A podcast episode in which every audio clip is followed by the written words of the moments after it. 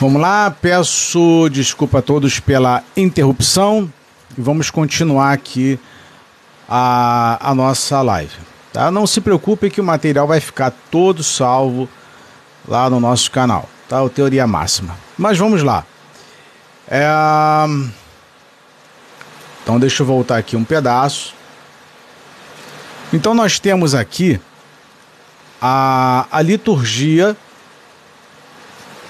dominical.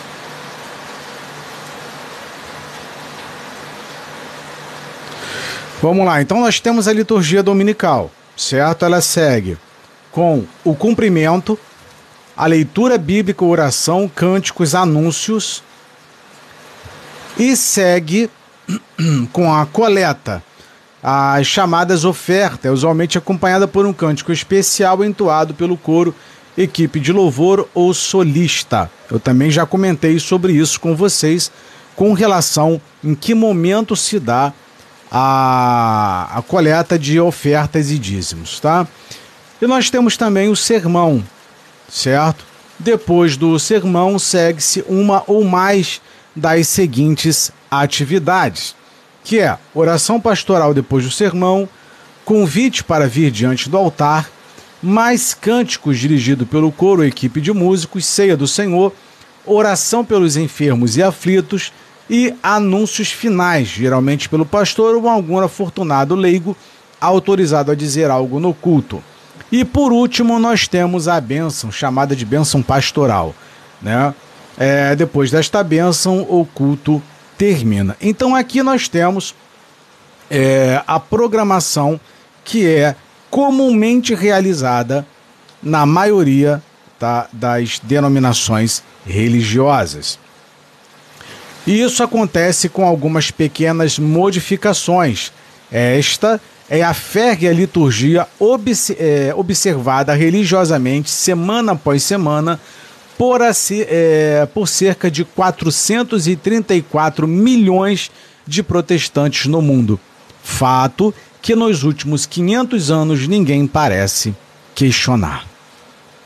Isso daqui é o mais impressionante é que a liturgia ela é tão forte e já está acontecendo é, já por 500 anos e ninguém questiona. E ninguém questiona. É, o Mateus está falando sobre o quê? Está falando sobre cristianismo e paganismo, certo? Então essa lista de, de sequências de programação de uma denominação religiosa, seja é, é, cristã no caso, católico ou evangélica, ela segue esse formato nos últimos 500 anos e ninguém questiona absolutamente nada, certo? Olhe novamente para a liturgia dominical. Note que esta contém uma estrutura tríplica.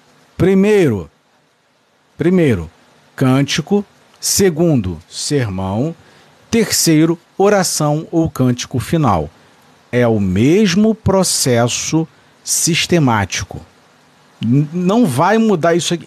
Esse, essa triplação, ele não vai mudar. Não muda. Ele vai seguir esse padrão. Ele vai seguir.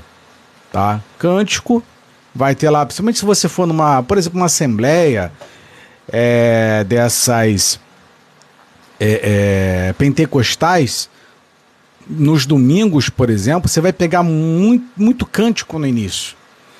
É, vai cantar.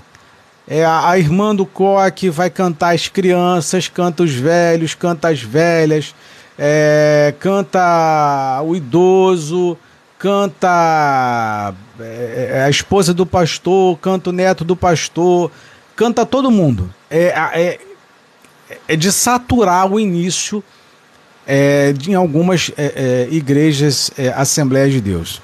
Todo mundo canta é, é, nesse, nesse pedaço. Então fica uma coisa amassante, cansativa. Aí depois vão intercalando né, entre esses cânticos, vem algum outro mais irmão ali é, que quer fazer um reteté, que quer falar em línguas e tal. Depois vem o sermão, certo? É, onde são as pregações ali, para o pastor mostrar a eloquência deles e fazer o que ele quiser. E no final vem a, a, a, as, as orações ou o cântico final ali para mandar todo mundo embora para casa, certo? Então nós temos aqui esta liturgia é tida como sacrossanta aos olhos da maioria dos cristãos modernos. Mas por quê? Simplesmente devido ao titânico poder da tradição. Herdamos esta liturgia através de uma consistente e envolvente tradição. Essa tradição petrificou a liturgia por cinco séculos e esta nunca mais mudou. Nunca mais mudou. Segue o mesmo padrão. Então vamos lá. A origem da liturgia protestante. Então mostrei para vocês o funcionamento, como é que ela acontece. E agora vem a origem. De onde que surgiu, de onde que veio, como é que se deu, como é que aconteceu a origem da liturgia protestante. Os pastores falam rotineiramente às suas congregações: fazemos tudo conforme a Bíblia. É assim que eles falam, é assim que eles dizem. Contudo, praticam esta férrea liturgia eles não agem corretamente. Acredito que esta falta de veracidade deve-se mais à ignorância do que à má fé, foi o que eu comentei anteriormente. Eles não fazem porque são maus, fazem por pura ignorância, porque já está dentro do sistema. O sistema é assim que funciona, então ele vai só seguindo. Ele está seguindo o que o pai dele fazia, seguindo o que o avô fazia, e os filhos deles vão fazer as mesmas coisas, certo? Verifique sua Bíblia do começo ao fim. Você não encontrará nada semelhante a isso. A programação da igreja. Os cristãos do século I nada sabiam sobre tais coisas. Essa programação que nós estamos vendo hoje dentro das igrejas é, cristãs, e quando eu falar aqui, aqui, gente, cristã é católica barra evangélica, tá? É a protestante. Então vamos lá. Os irmãos no século I, tá, no, a, a igreja primitiva, ela não tinha essas práticas. Tanto é que se você ler a Bíblia do início ao fim, ou pelo menos a partir de Atos, se você quiser, certo? Até o Apocalipse, até o início do Apocalipse, não tem nada dessa programação dentro é, é, é, dela contendo esse tipo de, é, de ideia para ser difundida em seguida. Não existe isso lá. Mizinha Peixoto, boa noite, minha irmã. Deus te abençoe, seja muito bem-vinda. Na realidade, essa liturgia protestante tem tanto apoio bíblico quanto a missa católica. Nenhuma das duas tem qualquer ponto de contato com o Novo Testamento. Certo? Ah, inclusive, gente, tem um livro que eu recomendo para vocês que é Repensando o Odre, que ele descreve as reuniões da igreja primitiva. Estas reuniões eram marcadas pelo funcionamento de cada membro numa espontânea, livre, vibrante e aberta participação. Hoje, por exemplo, não tem, os cultos não são nos formatos da igreja primitiva.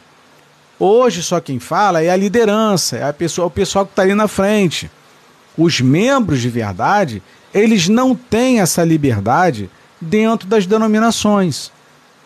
Não tem. Tanto é que você frequenta a sua denominação há quanto tempo, certo? E se você não tem uma certa intimidade com o pastor, com o líder, muito provavelmente que você nunca foi chamado para levar uma mensagem na sua igreja, para falar alguma coisa. São sempre os mesmos que estão lá, certo?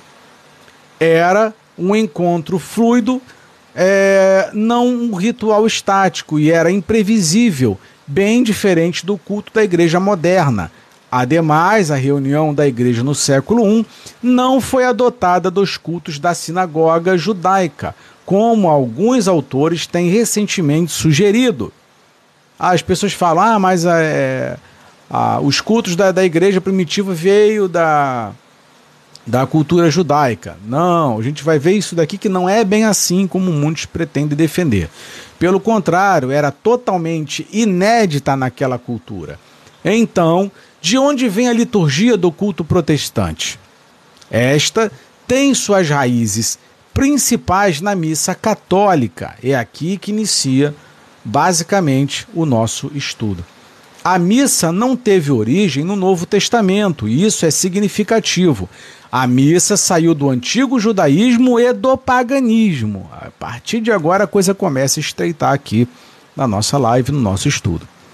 Quando eu começar a falar de paganismo aqui, é o que eu estou falando. As nossas lives, que eu disse, aliás, desde ontem eu vim falando, as nossas lives, essas lives, esses estudos, não são indicados para crentes radicais e fanáticos. Vocês vão ouvir coisas hoje, a partir de hoje, coisas que vai mexer com a cabeça de cabecinha de vocês. Vai mexer. Por quê? Não deveria, porque o teu pastor deveria ter te ensinado, mas infelizmente não ensinou. Não ensinou. Ele te ensina em quem você tem que votar. Ele te ensina em quem você tem que escolher como presidente, mas o cara não te ensina a pensar como que as coisas acontecem dentro de uma denominação. E que isso é importante. Isso é importante. Certo? Por exemplo, quando você é, tá mais crescidinho, né? Você já é uma criança crescidinha, tá lá teu papai e tua mamãe, a mamãe juntos, né? Todo mundo tem aquela curiosidade. Ah, mãe, ou mãe, ou pai, como é que vocês se conheceram? Conta pra mim, como é, como é que foi o primeiro beijo de vocês? Todo mundo tem aquela curiosidade de saber como é que os pais se conheceram, né? Essa deveria ser a nossa preocupação também, e, e, com relação a questionamento, dentro de uma denominação. Pastor, por que, que o, o, o, o eu estou aqui há, há, tanto tempo, por que, que a, a missa, por que, que o culto segue esse padrão? Por que, que é assim? Por que, que é assado?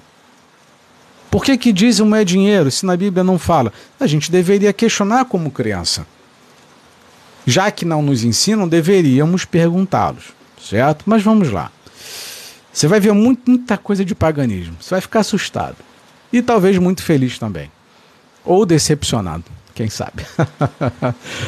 Segundo o famoso historiador Will Duran, a missa católica foi baseada em parte no culto do templo judaico e em parte nos místicos rituais de purificação dos gregos, o sacrifício substituto e a participação.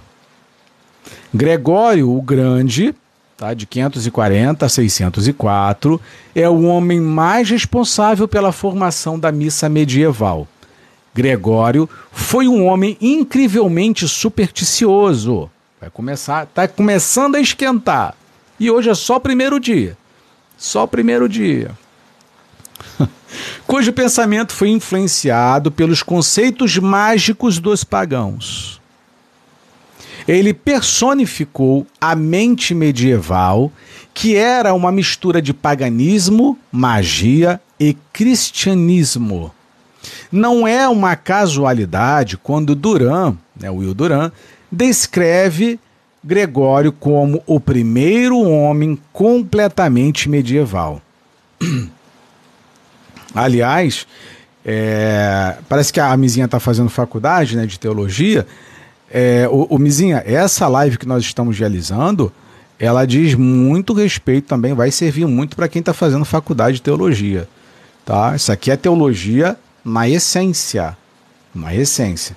Se você tiver bons professores, é, eu creio que em algum momento eles vão falar isso aqui para vocês, se eles forem bons. Tá? Se eles não seguirem dentro de uma. Porque eles têm que seguir uma programação, óbvio, né? De, é, educacional.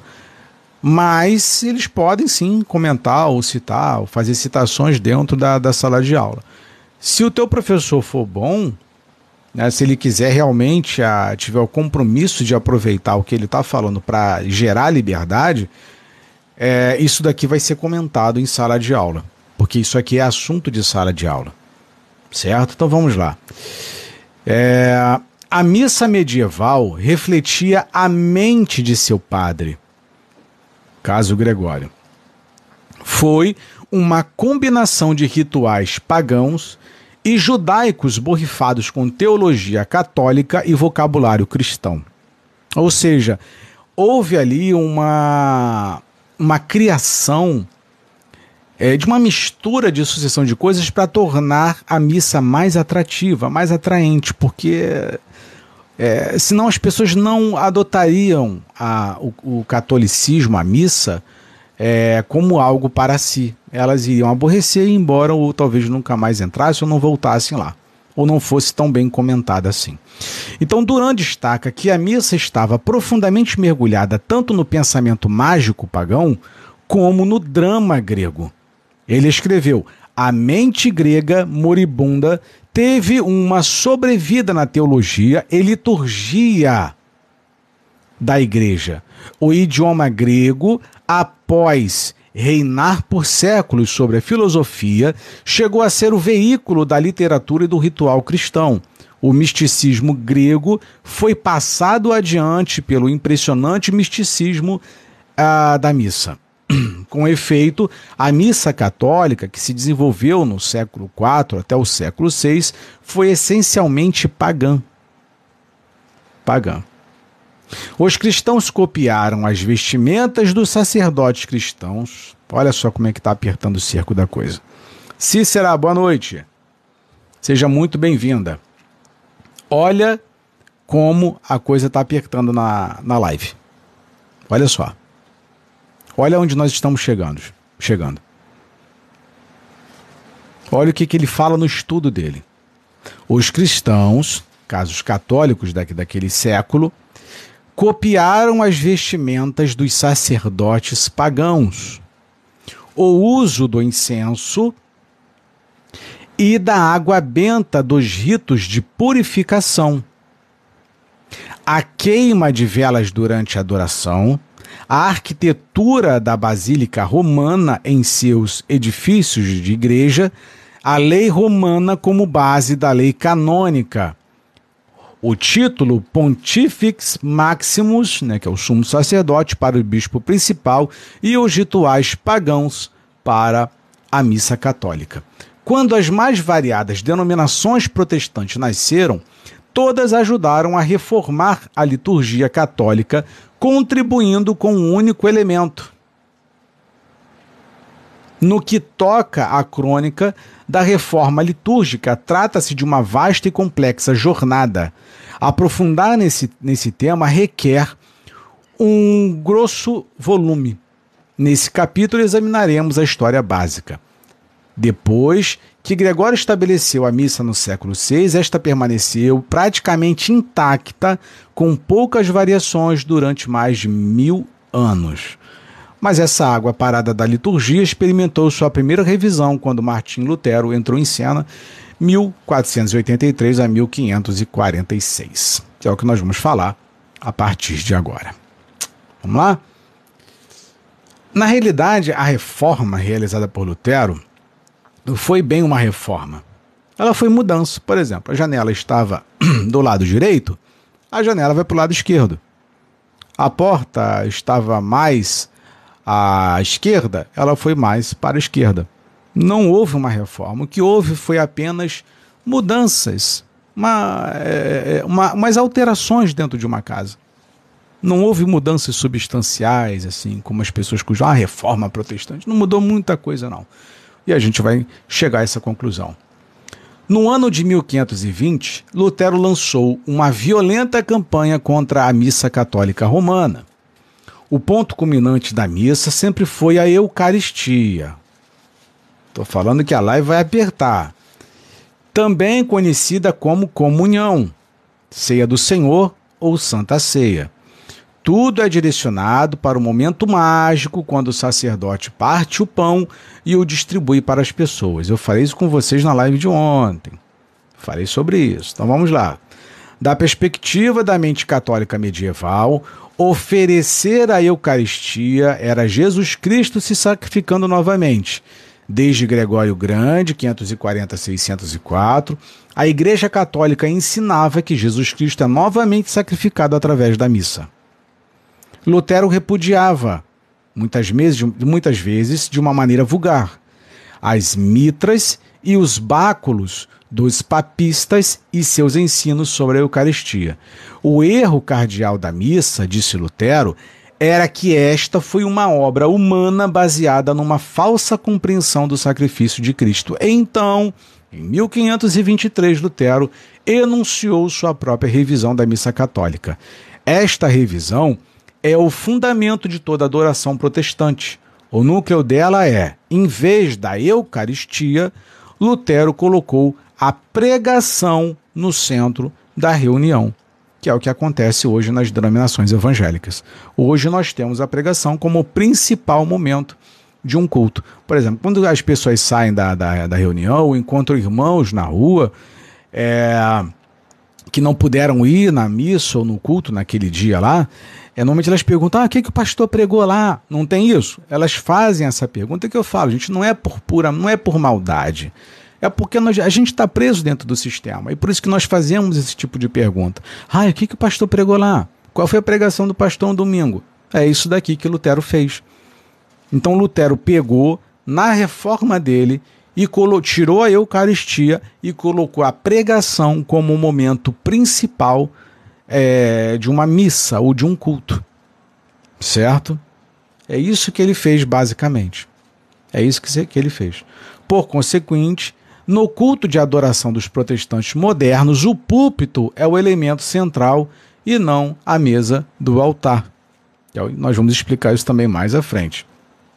A mesa do altar é onde se coloca a Eucaristia nas igrejas católicas. Por isso que tem lá o altar e tem a mesa que fica no altar e fica ali o pão, fica o, a, o, o, vinho, aquela coisa toda. E a igreja evangélica também fez a mesma coisa. Né? Coloca-se a mesa ali em cima do altar, é, aí fica aquela bancada formada. Né? E tem um, um, a mesa dividida em dois. Né? De um lado está o pão e de outro lado está o, o suco de uva, que no caso seria o vinho certo? Então está aí formada essa mesa de adoração, é, que é, em um local se chama Eucaristia, né? E no outro vai ser é, a mesa a mesa da Santa Ceia. Mas vamos lá. Lutero recebe o crédito por fazer com que o sermão seja o ponto culminante do culto protestante.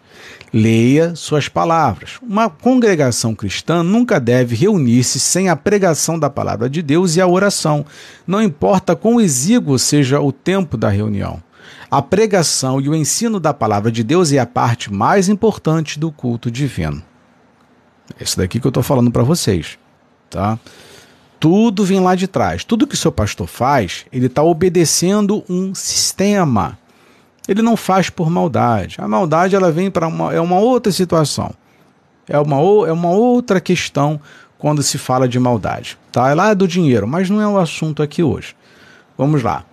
A crença de Lutero é por isso que quando você, por exemplo, sai do trabalho, você sabe que o culto começa às 19 horas. Tá? Mas a pregação do pastor começa ali mais ou menos 19h40, 19h50. Aí o que, que você faz? Meu Deus do céu, eu, tenho, eu tô atrasado, eu tenho que chegar antes da. Eh, que o pastor comece a pregar, eu tenho que chegar antes, tem que chegar antes.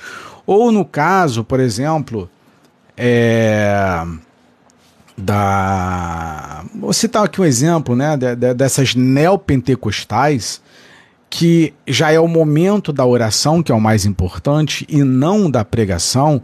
Né? Por exemplo, você tem na, na um exemplo clássico para você entender melhor.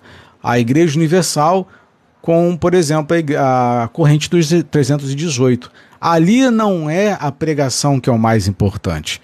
Ali é a oração que é feita para a vida financeira, para a prosperidade, para a grana, para a bufunfa. Então a pessoa, ela pode perder a oração, mas ela não pode perder o momento. É, aliás, ela pode perder a pregação, não pode perder o momento da oração. Caramba, tem que chegar antes da, da oração do pastor e tal, porque vai orar pelo, pela grana, pelo meu bolso, pelo dinheiro, por mamão, certo? Então há cultos que a pregação é o mais importante e há cultos que é, a, a oração ela é a mais importante. Isso acontece, por exemplo, num culto de libertação. A pregação ela não é tão importante quanto a oração para libertação. É isso daqui que estava acontecendo, é, que vai acontecer na, em períodos de reforma e de mudanças também de uma denominação religiosa para outra. É, A crença de Lutero, no que diz respeito à pregação como ponto culminante do culto de adoração, permanece até nossos dias. Todavia, tal crença não tem nenhuma procedência bíblica, como disse um historiador. O púlpito é o trono do pastor protestante. Vou ler de novo. Como disse um historiador, o púlpito é o trono do pastor protestante. É por esta razão que os ministros protestantes ordenados são ordinariamente chamados de pregadores. Vou ler de novo que talvez você não tenha entendido.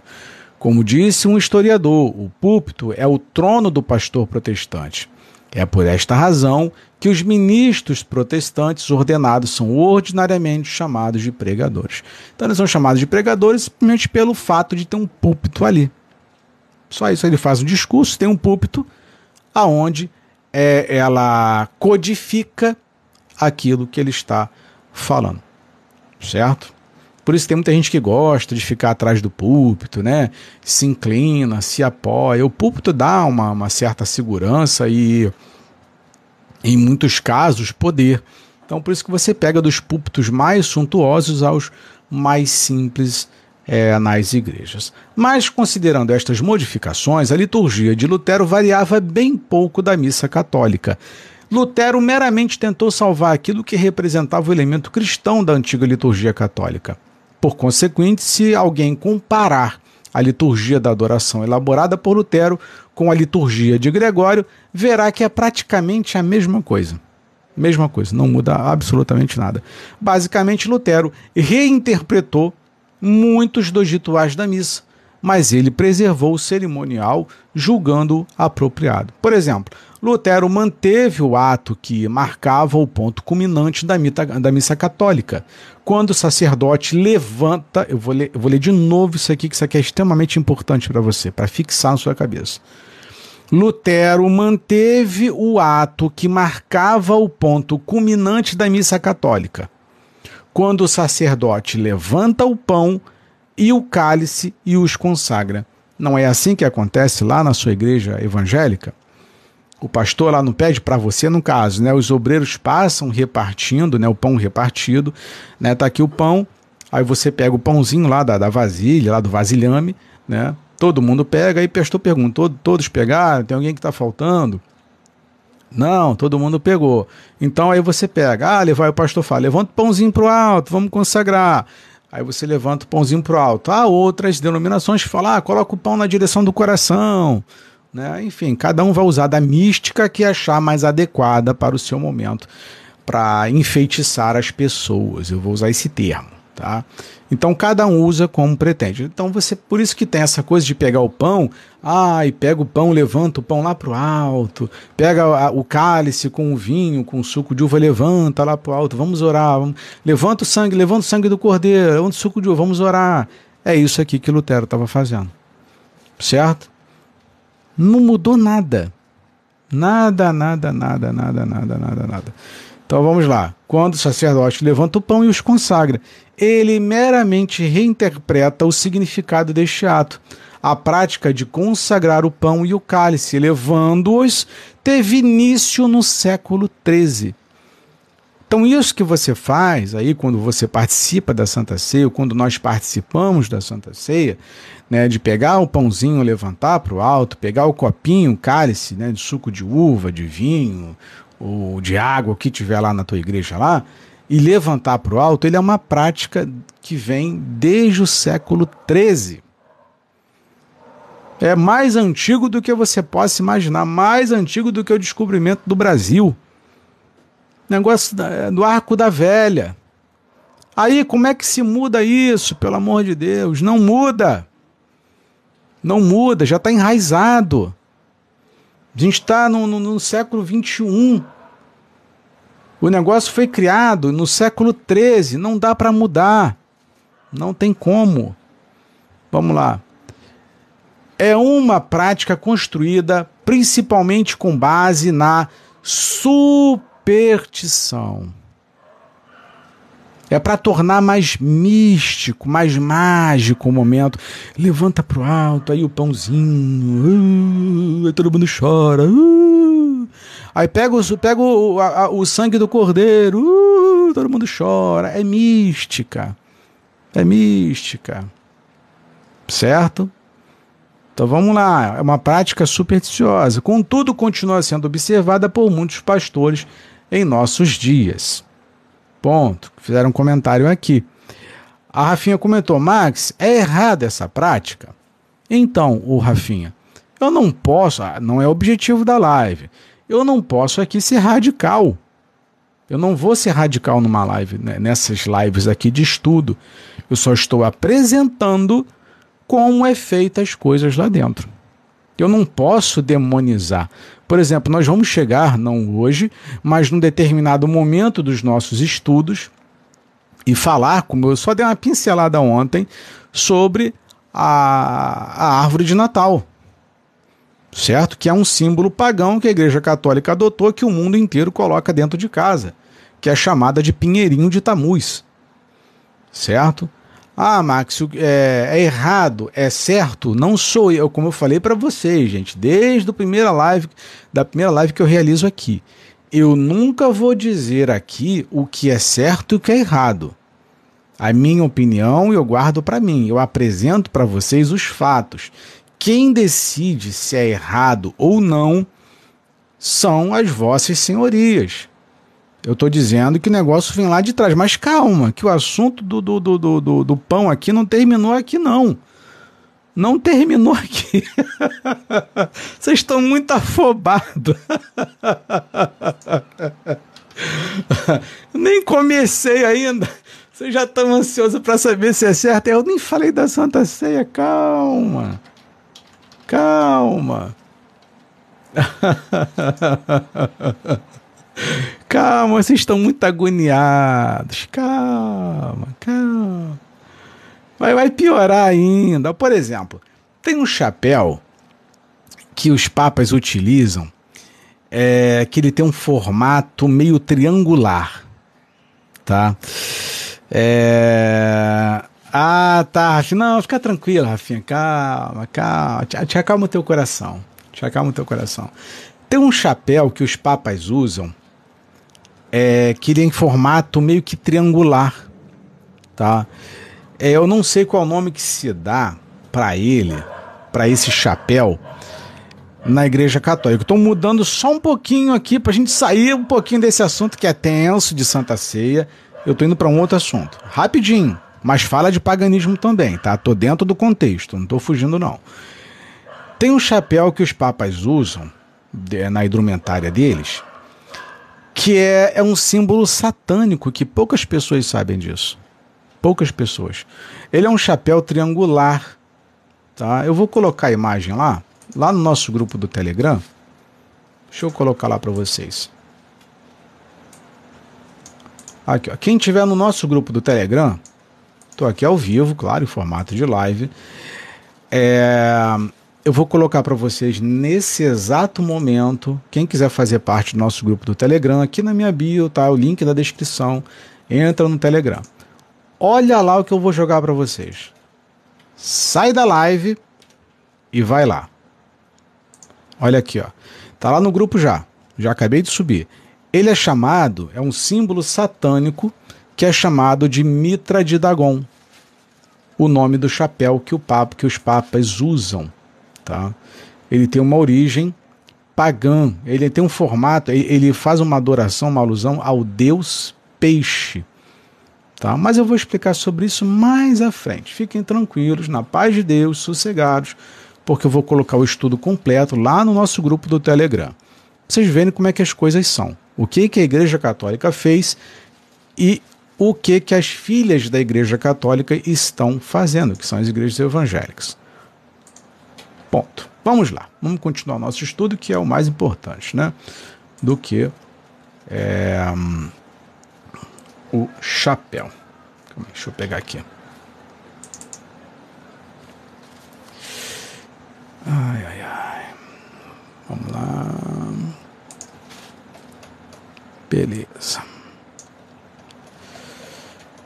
Vamos lá. Hum, hum, hum, quem mais perguntou? Não achei. Tá o link aqui, o, o Ana Cristina. É o link. Inclusive, você acha que você tá lá no grupo, não tá no grupo, nosso grupo? Você tá lá no nosso grupo. Mas o link tá aqui na, na minha bio. Tá na bio. Vamos lá. Cadê, cadê, cadê, cadê, cadê?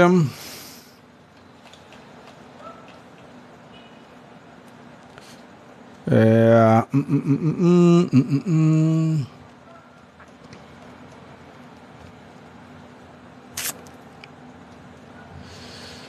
Aqui. Quem quiser tá lá, tá bom? É só pegar e acessar lá. Mas fica tranquilo que eu vou colocar o. O o estudo completo sobre Mitra de, eh, Mitra de Dagon lá no grupo. Vamos lá. Então vamos lá, gente.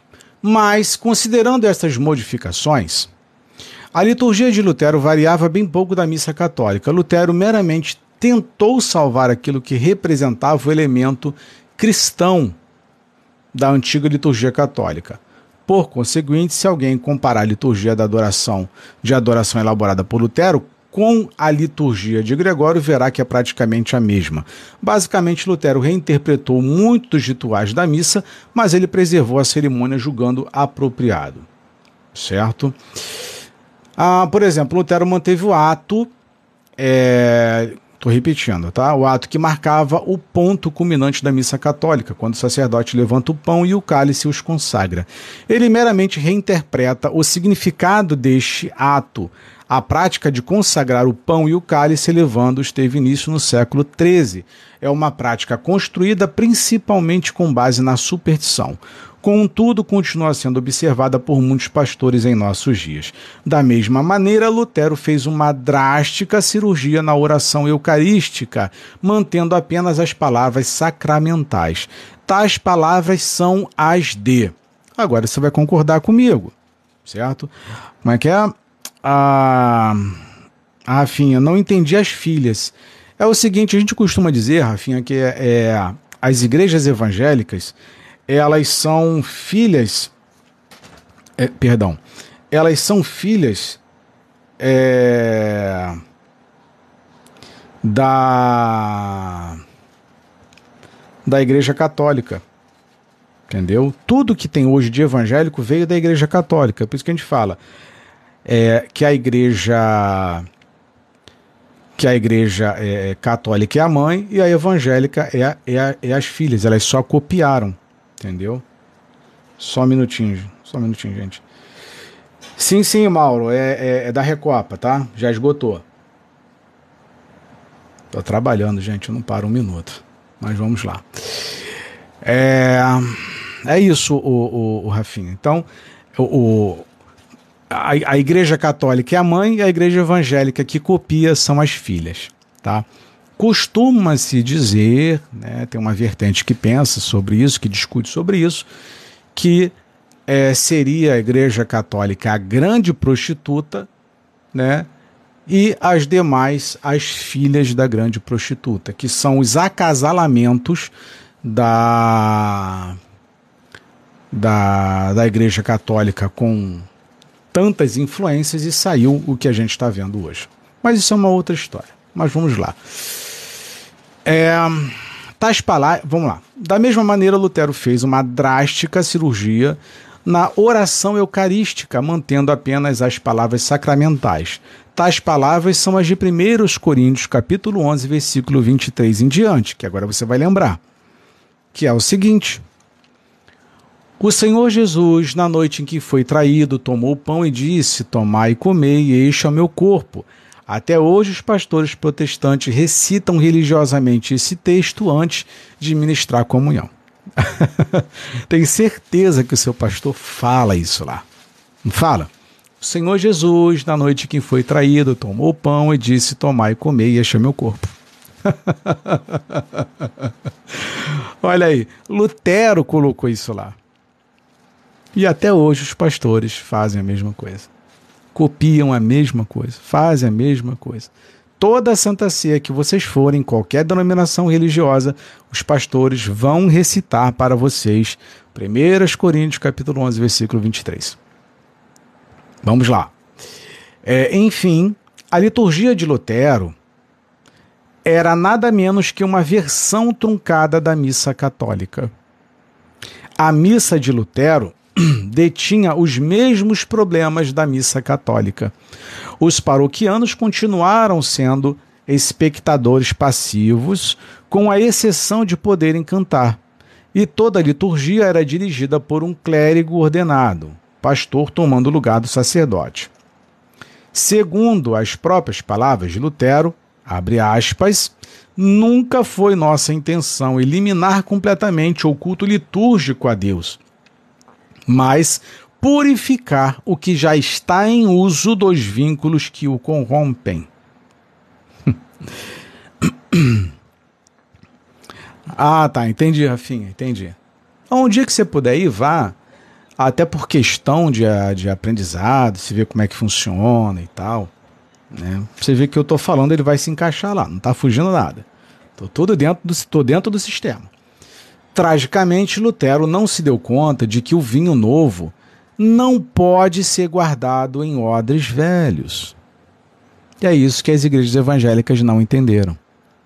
Porque elas reinterpretaram, reinventaram, modificaram algo pagão, algo antigo e tornaram ela. É você pegar um vinho velho e colocar dentro de um odre novo. Não, não tem como. Ou pegar né, um vinho novo e colocar dentro de um odre velho. Não pode, não tem como. Foi o que as igrejas fizeram. As modificações estão completamente equivocadas. Mas vamos lá. Em nenhum, é, é, em nenhum momento, Lutero e nenhum outro dos principais reformadores demonstrou desejo de voltar às práticas da igreja do século I. Estes homens meramente se, se dedicaram a reformar a teologia da Igreja Católica. Foi isso que aconteceu. Aqui é Cícero. Os católicos não liam a Bíblia, só passaram a ler no início da renovação carismática.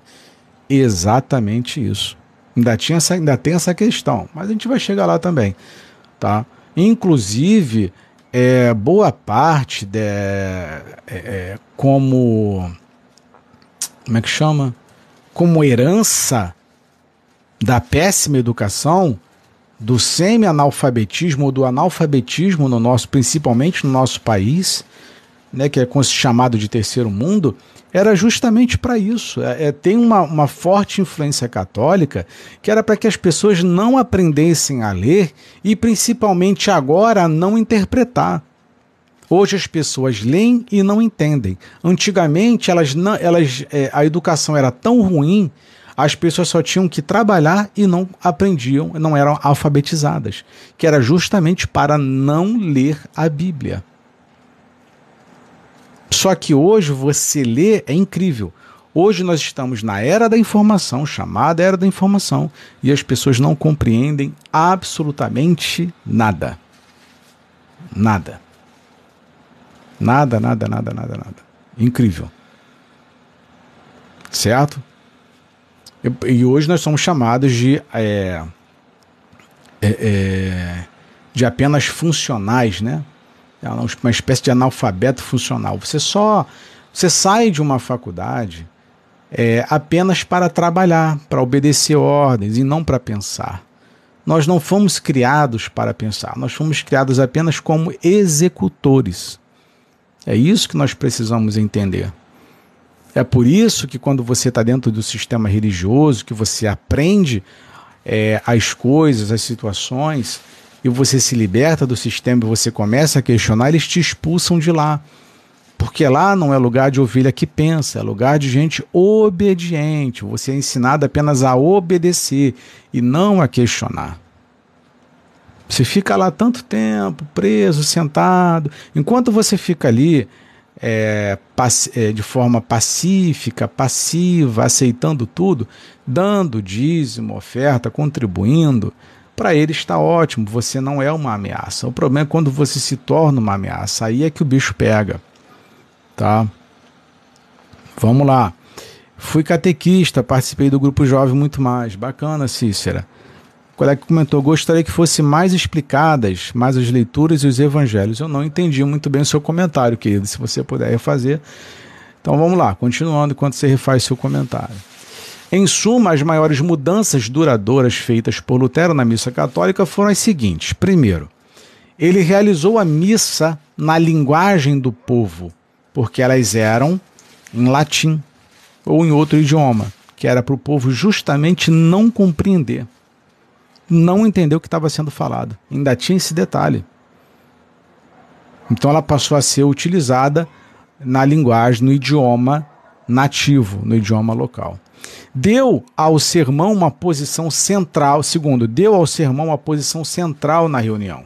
Terceiro, ele introduziu a música na congregação. Quarto, ele eliminou a ideia de que a missa era um sacrifício de Cristo. Quinto, permitiu que a congregação participasse no pão e no vinho, em vez de limitá-los exclusivamente ao sacerdote, como faz a prática católica. A parte destas diferenças, Lutero manteve a mesma liturgia como se vê na missa católica. É isso aqui, ó. Isso é justamente por não concordar com algumas coisas, não podemos questionar. Lá não é lugar de questionar, é apenas de obedecer. Mas vamos lá. Pior que isso, embora Lutero falasse muito sobre o sacerdócio do, de todos os crentes, ele nunca abandonou a prática da, de ordenação do clero. De fato, sua crença era tão forte em um clero ordenado que escreveu, abre aspas, o ministro, o ministério público da palavra deve ser estabelecido pela ordem santa como a mais importante das funções da igreja. Sob a influência de Lutero, o pastor protestante simplesmente substituiu o sacerdócio, sacerdote católico. Em sua maior parte, houve pouca diferença prática na maneira como funcionam estas duas instituições. Isto não foi modificado por longa data, como veremos mais adiante. Agora segue a ordem da adoração elaborada por Lutero. Você deve conhecer bem este resumo geral por ser a principal raiz do culto dominical matutino. Então, primeiro vem música, oração, sermão, anúncio à congregação, santa ceia, música, oração depois da comunhão e despedida, que é a bênção pastoral no final. Tá? Basicamente é isso daqui. É... Marco comentou: nada de bom podia sair de um império decadente e profano em todo o sentido da palavra, como Roma, querido, nós vamos entrar exatamente nesse assunto já já. Porque tem que falar de Roma. Nós vamos falar de Roma porque é, a Igreja Católica ela, ela foi constituída, ela teve envolvimento com os imperadores romanos. Então toda a missa, todo o culto, ele tinha como base, sim, ali obedecer e seguir é, os imperadores romanos na época. Tem que seguir. Tem que seguir. Por exemplo, por que, que você pega hoje. Gente, na, nada é invenção. Nada está inventado. A roda, a roda não foi inventada hoje, é tudo igual. Por que, que você pega hoje muitos pastores evangélicos pró-Bolsonaro? Por que, que você pega pastores evangélicos pró-Lula? É a mesma coisa da época. A Igreja Católica servia ao Império Romano. Então hoje nós temos denominações que servem à direita, a, a, os seus interesses de direita, e há momentos que essa mesma igreja que serve aos interesses da direita, ou, ou que tem seus interesses na direita, daqui a pouco mudam de opinião e servem à esquerda. A gente chama isso de prostituição. Prostituição. Certo? E talvez, não sei, mas nós vamos é, passar, eu não sei ainda se eu vou entrar nesse, nesse quesito, nessa questão, que é quando a Igreja Católica ela vai cometer, é, naquele período negro né, da história dela, que são as Inquisições. Ela vai começar a perseguir é, qualquer um que questionasse a prática dela, que ele chamava de pagãos. Ela pega as práticas pagãs e coloca dentro dela, e depois persegue os pagãos que não obedeciam o que ela queria. porque essa era a vontade do Império Romano. Por que, que você é perseguido na sua igreja? Quando você questiona. Vem dessa, dessa prática católica romana de perseguir as pessoas que não concordam com ela. É isso que você precisa entender: que desde perseguição a você ficar caladinho, vem dessa prática católica romana. Nada está inventado, gente. Está tudo lá, tudo é a mesma coisa. Tudo é a mesma coisa. O que seu pastor age é, é a mesma coisa que era feita lá no início, do, quando a Igreja Católica é, fez as suas modificações ou a sua prática na, na, originalidade. Não mudou nada. A forma de perseguir, de maltratar, de torturar é a mesma. Hoje não se tortura dessa forma. Né? É, tortura física tem também, não vou citar aqui. Tá? Não, essa live não é para isso. Tá? Não é para me estressar, como a, a, colega falou outro dia. Né? Falou: caramba, você tá tão calmo, nem parece o cara que fez a live, né? Estressado. Então, assim, mas hoje nós temos abusos psicológicos dentro da, da igreja. Você passa por abusos, entendeu? Ah, Rafinha, estamos num beco sem saída. Não, porque Jesus é o caminho, a verdade e a vida, entendeu? Com relação à denominação, que foi o seu comentário, sim, estamos num beco sem saída. É por isso, o Rafinha, que a gente fica naquela, naquela, naquela questão, fala assim, caramba, não encontro a igreja perfeita. Pô, é porque é tudo igual, Rafinha. Entendeu? É tudo igual, não muda. Você vai para um canto, você vai para o outro, você vai encontrar pessoas diferentes.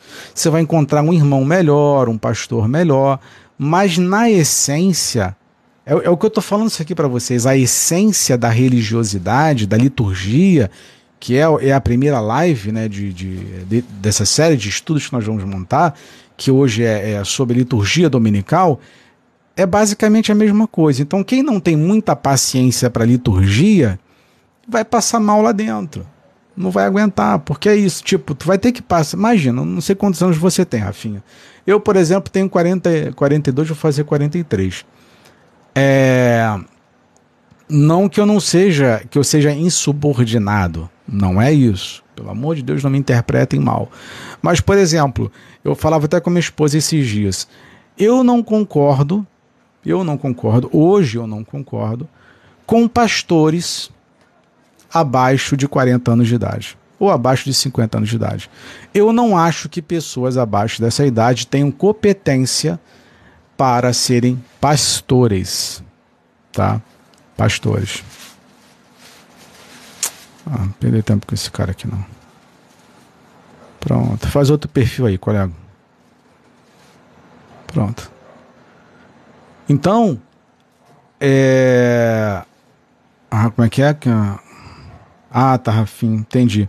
Então, assim, eu não concordo que pastores tenham abaixo é, de 50 anos, porque você tem que chegar a uma idade madura. Por exemplo, por que, que Jesus não começou o ministério dele é, abaixo dos 30. Primeiro, por, por conta da maioridade judaica.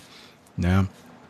E segundo, por questões. É, como é que chama? Fugiu aqui a palavra, está na ponta da língua. Que deveria ser a partir dos 30. Mas ele com 20 anos estava preparado? Provavelmente Jesus com 20 anos estava preparado, sim. Ah, ele já estava preparado com 27? Provavelmente estava preparado com 27, mas tinha que ser aos 30.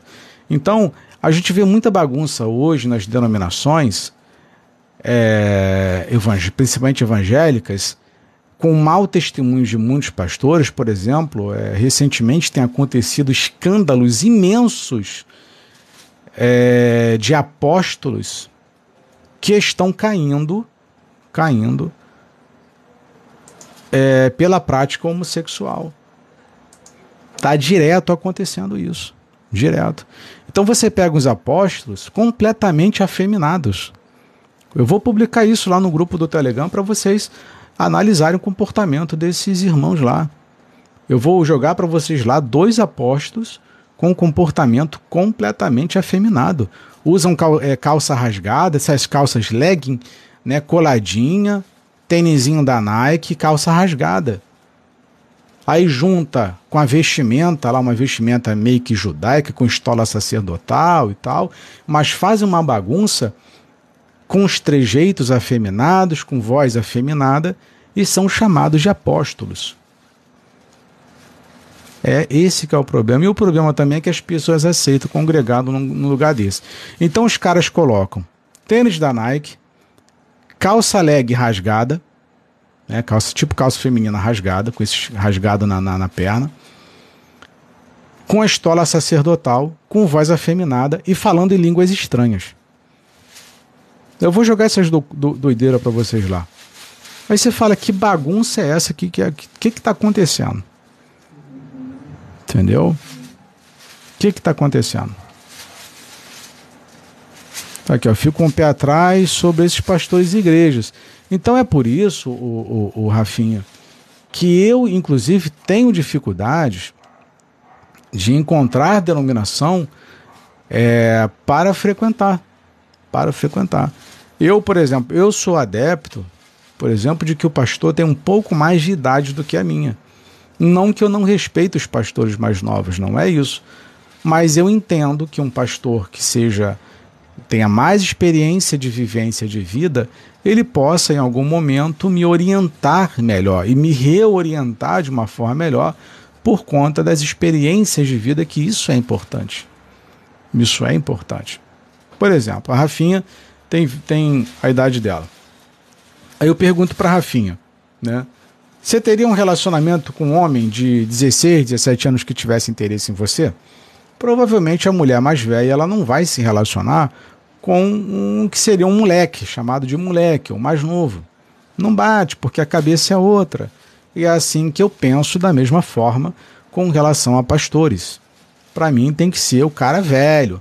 Por isso que na igreja primitiva eram os anciãos os líderes, que eram chamados de presbíteros, já eram de idade, já eram velhos né, já tinham experiência de vida, experiência inclusive com relação à igreja. Por, então ele conseguia é, segurar pelo cabresto a igreja quando estava querendo se soltar demais. Entendeu? Então por isso que você vê muito oba-oba, por isso que você pega as denominações aí, principalmente do movimento gospel, né?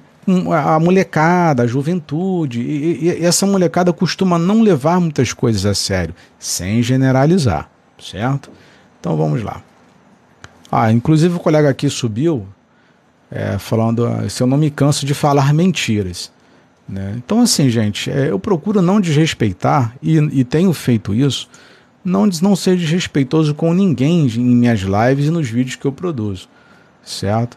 Então, subiu aqui, tudo bem, você vai me atrapalhar por um ou dois minutos, mas é a gente vai lá e, some com a pessoa. Não vai aparecer, vai criar um, vários perfis para poder é, reclamar, certo? Então, assim, é, inclusive eu gravei um vídeo hoje, mas eu não vou publicá-lo por enquanto, é, onde eu falo sobre os cães gulosos, que eu recebi algum, alguns comentários de pastores que já estão se sentindo incomodados com o trabalho é, que a gente tem realizado, porque a gente vai falar sobre dinheiro, é o que eu falo. Você pode se prostituir, você pode fumar, você pode usar drogas, você pode fazer o que você quiser, só não toca no dinheiro deles. Então vocês têm percebido que nas últimas lives nós temos falado bastante com relação à postura pastoral, com relação a dízimo e oferta. E isso incomoda o sistema religioso. Aí eles vêm aqui e falam gracinha pra gente. Então eu já deixei um vídeo gravado e na hora certa eu vou publicar esse vídeo para vocês. Mas vamos lá. É... Com a, sim, com a, a invenção da imprensa por Gutenberg por volta de 1450, o aumento na produção de livros litúrgicos acelerou as mudanças litúrgicas que os reformadores tentaram efetuar. Estas mudanças então foram implementadas através de tipos móveis e imprensas em quantidades massivas. Zwinglio, 1484 a 1531, reformador suíço, aos poucos introduziu sua própria reforma que ajudou a desenhar a ordem de adoração de hoje. Ele substituiu a mesa do altar para algo chamado como mesa da comunhão, onde se ministrava o pão e o vinho. Ele também ordenou que se levasse o pão e vinho à congregação em seus bancos, utilizando bandejas de madeira e taças. Então daqui começa aquela prática do que eu falei para vocês mais cedo, né? Que é do, do, do dos obreiros levarem é, o pão e o vinho até você sentado lá nos bancos ou nas poltronas. Entendeu? Agnaldo, obrigado pelo carinho e pela gentileza, viu, Agnaldo? Seja muito bem-vindo. Você é muito gentil mesmo. Gostei do seu comentário. Obrigado, cara. Muito obrigado pelo seu comentário. Muito gentil. Acho que não custa gentileza, né? Mas vamos lá. É... A maioria das igrejas protestantes tal, é, tem, tem tal mesa. Originalmente a mesa é, continha duas velas, um costume que veio diretamente da corte dos impérios, imperadores romanos. Ou seja, aquelas velas que ficavam ali nas mesas na igreja católica eram símbolo de adoração e respeito aos imperadores romanos. Não era para Deus. Não era para Jesus. Então foi introduzido como uma liturgia católica, mas que culminava, era um, era, era um respeito aos imperadores romanos. Então tudo, to, todas, é, toda a, a forma estrutural espalhada dentro de uma denominação, gente, ela tem algum significado, ela tem alguma coisa. Nada é aleatório ali, nada. Então a maioria leva o pão e o vinho à congregação sentada em seu banco. Zwinglio também recomendou que a Santa Ceia fosse observada trimestralmente, ou seja, quatro vezes por ano. Fez isso em, eh, em oposição ao, ao tomá-la semanalmente, como os outros reformadores haviam recomendado. Muitos protestantes imitam a observação trimestral da Santa Ceia até hoje. Alguns observam mensalmente. Tá? Então hoje, é, hoje o, o trimestral quase não tem tá? A Santa Ceia trimestral. Mas é, é, é mais o mensal. E normalmente ele vai fazer muita alusão à Santa Ceia mensal é, em conjunto com o dízimo.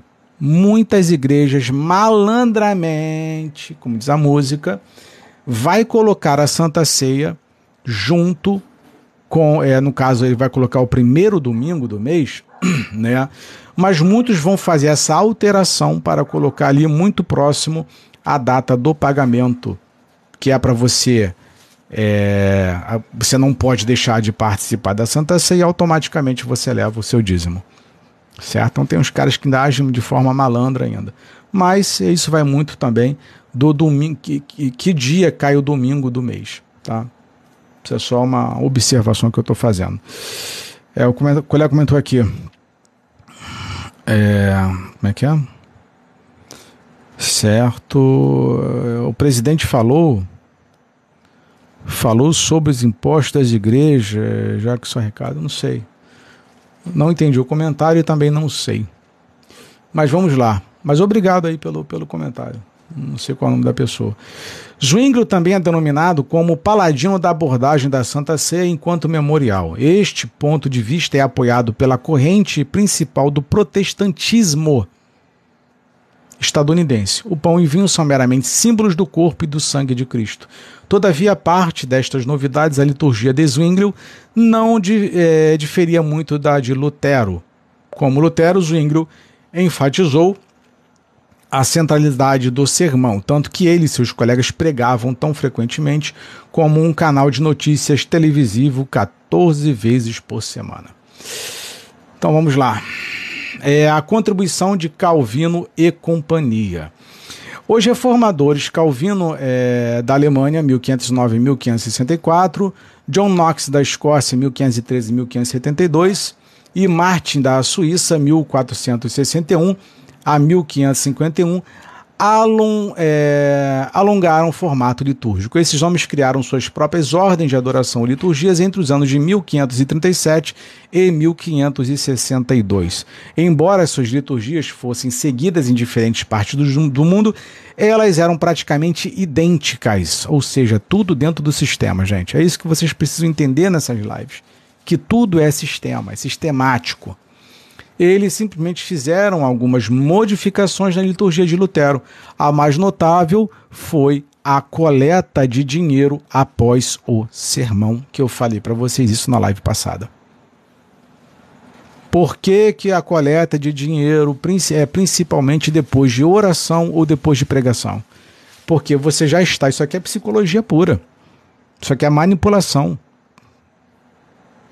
Isso aqui é hipnose, tá? Por que, que é depois do sermão? Porque você já ouviu a palavra, dependendo da palavra, você já está mais sensível. Se houve oração, você está mais sensibilizado ainda, ou seja, você está com seu estado mental, é, com seu estado mental completamente desbloqueado, completamente desarmado e perfeitamente passível a dar mais dinheiro para eles. Certo?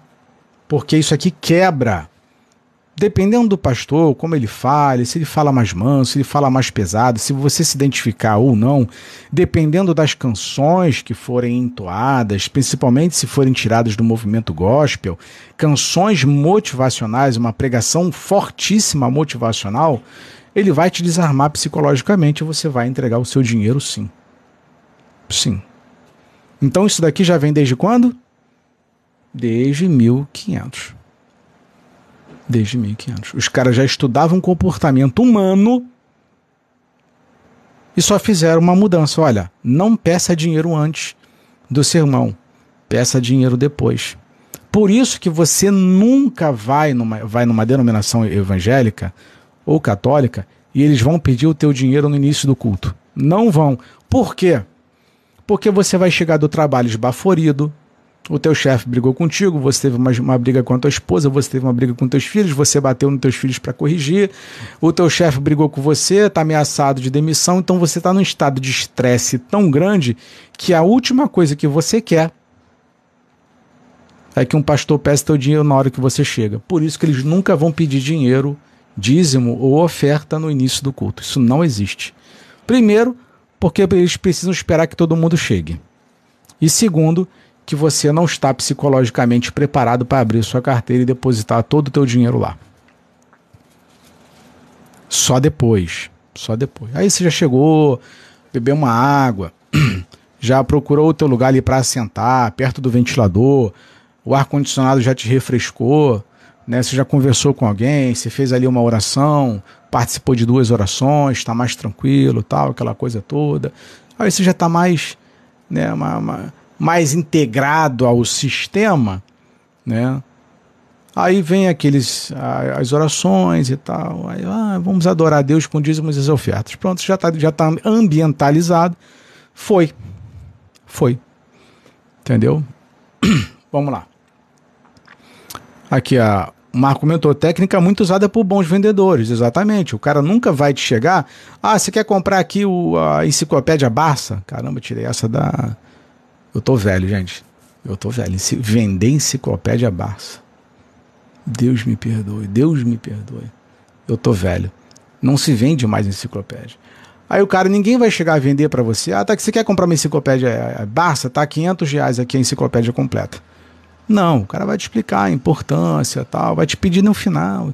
Aí você já entrou na conversa tal. É igual quem já caiu em golpe da Inodê aí, né? Tô brincando. Tô brincando. Então, assim, gente, é. Vamos lá, vamos lá que tem história. tem história. É, eu falei que essas lives, a partir de hoje, não é para crente. É, é, para crente fanático. Não é para fanático vai passar mal nas lives, não é para fanático, vai piorar essa live aqui ainda antes de eu terminar hoje. Ainda tem que juntar ainda com a outra lá que eu tive que cancelar. Mas vamos lá. Como Lutero, Calvino enfatizou a centralidade da pregação durante o culto de adoração. Gente, vocês estão entendendo que tudo aqui é manipulação mental? A reforma que eles fizeram? Eles não estão preocupados com o seu ou o meu bem-estar. É tudo manipulação mental. Só que as pessoas, ai, nossa, vamos estudar sobre reforma protestante, que maravilha, Lutero, eu sou luterano. Uh, gente, eu tô olhando para vocês, parece que é aula de psicologia. Ele acreditava que cada crente tinha acesso a Deus através da palavra pregada e não através da Eucaristia. Devido ao seu gênio teológico, a pregação na igreja de Calvino era eh, de Calvino em Gênova era intensamente teológica e acadêmica. Também foi altamente individualista, uma característica que nunca foi eliminada do protestantismo. A igreja, é, essa questão aqui do individualismo, é, ela está muito enraizada até hoje, tá, gente? Eu falei isso para vocês, já deve ter umas duas ou três lives. É, que, por exemplo, você vai numa CCB, não, é, CCB Adventista, Universal, é, a maioria das denominações elas não permitem que seus membros ou obreiros visitem outros locais, leiam literaturas que não sejam as publicadas dentro de suas denominações. Elas são extremamente individualistas. Por exemplo, uma, uma coisa que eles falam muito, né, que quando eles são questionados. É, o Edilson comentou aqui. Ah, de novo, Edilson, esse assunto, cara. Sério. Dá, dá uma subida aí no nível, Edilson. Que o assunto aqui tá, tá melhorando, você tá descendo o nível, cara. A, a Cícera, live maravilhosa, só, é, só vim completa, é, complementar meu raciocínio. Então vamos lá. Então esse individualismo aqui de Lutero, ele segue até hoje. Ele segue até hoje. Tá? O, o Edilson, a live não é sobre isso hoje, cara. Se você não pegou ela, é, você pode ficar até o final, tá? Ou então aguardar eu publicar lá no canal do, do YouTube a, a live completa. Aí você assiste por lá o assunto, certo? Ou você aguarda para ver o que a gente está falando, é, que é cristianismo e paganismo, e faz a pergunta com relação ao assunto, para a gente não fugir, por favor. Então tá aqui, ó. Também foi altamente individualista, uma característica nunca é, essa é uma característica que nunca foi eliminada do protestantismo. Então esse exclusivismo que você vê hoje nas denominações vem disso daqui, tá? A igreja de Calvino em Gênova foi um modelo para todas as igrejas reformadas, portanto, suas ordens de adoração se estenderam por toda parte. Isto explica o caráter intelectual da maioria das igrejas protestantes hoje, especialmente a reformada e a presbiteriana. Pelo fato dos instrumentos musicais não serem mencionados explicitamente no Novo Testamento, Calvino eliminou o órgão e os coros. Todo cântico era entoado sem instrumentos, a capela. Alguns protestantes modernos, como a Igreja de Cristo, por exemplo, segue o rígido estilo de Calvino sem instrumentos. Apesar disso, o, os puritanos, seguidores de Calvino na Inglaterra, continuaram no espírito de Calvino, condenando a música instrumental e o uso de coros. Provavelmente a característica mais nociva da liturgia de Calvino foi dirigir a maior parte do culto é, de cima do púlpito. O cristianismo nunca se recuperou disso. Hoje, o pastor atua como mestre de cerimônias e diretor executivo do culto dominical matutino, da mesma forma que o sacerdote na missa católica. Outra característica que Calvino acrescentou à ordem de adoração é a atitude sombria que se ensinava à congregação ao entrar no salão. Essa atmosfera carrega consigo um sentimento de autodegradação diante de um Deus soberano e austero. É, a Martin também é, se atribui ter promovido esta atitude. Ao início de cada culto, os dez mandamentos eram lidos para criar um sentido de veneração, que eu falei com vocês que é psicologia pura, culto. Tá? Eles são totalmente trabalhados de forma psicológica. Desta mentalidade saíram algumas práticas escandalosas. Um certo pastor puritano inglês ficou famoso por multar as crianças que sorriam dentro da igreja Agregue-se a isto a criação do homem do dízimo que despertava com um grande bastão os paroquianos que dormiam no culto. Tal modo de pensar é um passo atrás, mesmo diante do velho pietista medieval. Todavia, isso foi aceito e é, mantido vivo por Calvino. É, por Calvino e, e Marte. Um costume adicional que os reformadores copiaram da missa foi a prática do clero caminhar em direção aos seus assentos designados no princípio do, do culto, enquanto a congregação ficava em pé cantando. Essa prática teve início no século IV, quando os bispos entravam em suas magníficas basílicas, que por sua vez foi uma prática copiada diretamente da, é, do cerimonial da corte imperial imperial pagã. Quando os magistrados romanos entravam na sala da corte, os presentes se colocavam em pé e cantavam. Esta prática é ainda observada em muitas igrejas protestantes. Todavia, ninguém a questiona. Na medida em que o calvinismo se espalhou por toda a Europa, a liturgia de Calvino passou a ser adotada na maioria das igrejas protestantes. Foi transplantada e adotada em vários países, ficou assim, já leio para vocês. É por isso que quando é, é, é, você pega isso mais nas igrejas tradicionais, né? É, você tem ali, é, por exemplo, é, quando o pastor vai ler alguma coisa, vai falar alguma coisa é, você fica de pé, senta, fica de pé, senta. É, é, são essas práticas aqui que ele está é, tá falando, entendeu? É, vamos lá. O Riva comentou aqui.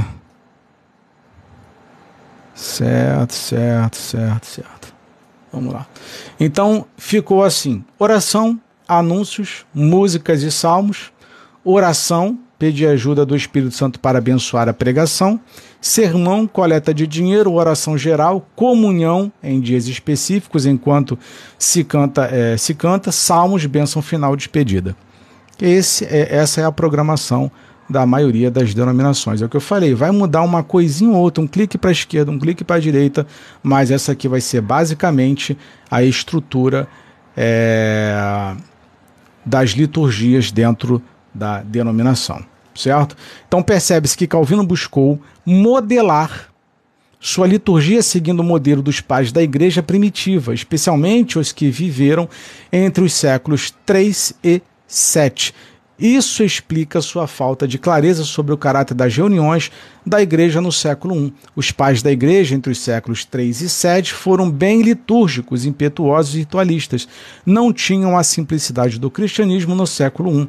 Eram mais teóricos do que praticantes. Em outras palavras, os pais da igreja naquele período representaram o nascente catolicismo atual. Foi de lá que Calvino retirou seu principal modelo para restabelecer uma nova liturgia. Não é por acaso que a chamada reformada produziu bem pouca, bem pouca reforma em termos de prática da igreja.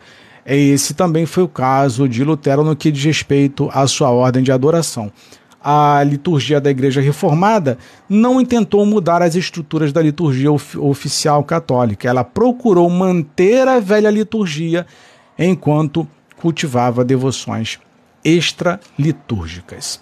É, os puritanos foram os calvinistas da Inglaterra. Eles adotaram um rigoroso biblicismo e aderiram a uma estrita liturgia do Novo Testamento. Mas não é o caso da gente falar aqui sobre as práticas litúrgicas é, dos puritanos. Tá? Não é o caso hoje. Tá? Não é o caso hoje. Então nós temos aqui, e eu quero pegar para vocês agora o seguinte, que como eu falei para vocês, é, deixa eu pegar aqui, vamos lá. Aqui é o seguinte, aqui é bastante delicado, o assunto é bastante delicado mas que vocês precisam também estar a par disso. Precisam. Vamos lá. A Rafinha arrasou. Abriu a. Ah, gostou? Então vem para cá comigo agora que você vai. Ah, talvez você não goste. Vamos lá. Vamos lá. A primeira proibição efetiva dos cultos pagãos foi decretada no Império Romano em 392 no ano de 392. Por essa altura deu-se a última série, série A Tentativa Aristocrácia, a apresentar um pretendente pagão à chefia do império. Em 400, no ano de 435, as medidas contra o paganismo foram reforçadas com a pena de morte para quem continuasse a fazer rituais pagãos que envolviam sacrifício de animais. As dificuldades da igreja ainda cresciam com as invasões bárbaras do século V. A maioria dos invasores eram pagãos. Olha, olha só que salada que isso daqui vai ficar. Gente, vocês não têm noção de, do, do, da confusão. É por isso, gente, que não dá para mudar o, o, sistema hoje. Eu estou falando aqui, gente, pelo amor de Deus. Estou falando do ano 500. 1400, é, é, aliás, 435. Vamos lá, olha só como não dá para mudar. Dá, dá, eles não querem.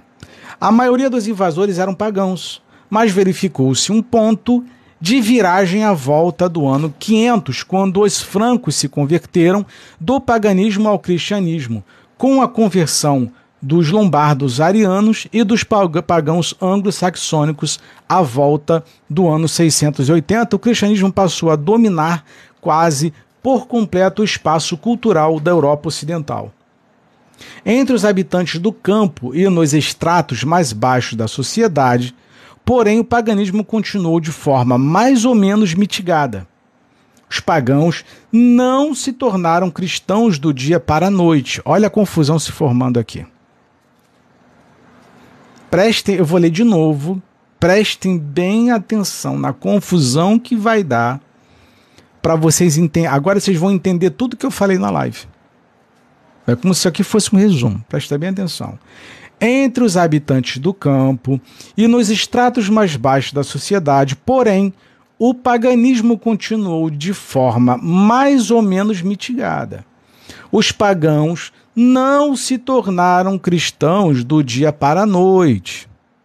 Os sacerdotes cristãos passaram a cristianizar muitas festas pagãs. Olha aí, Rafinha. Olha aí, Rafinha. Vou repetir a frase. Os sacerdotes cristãos passaram a cristianizar muitas festas pagãs, dando-lhes um novo sentido. A maioria dos templos pagãos foram sendo derrubados e, no seu lugar, erigidas igrejas da nova fé.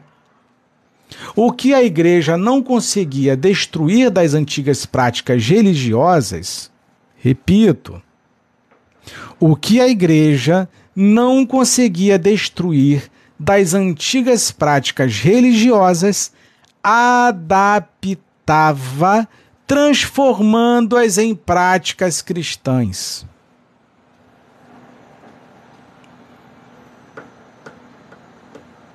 E aí?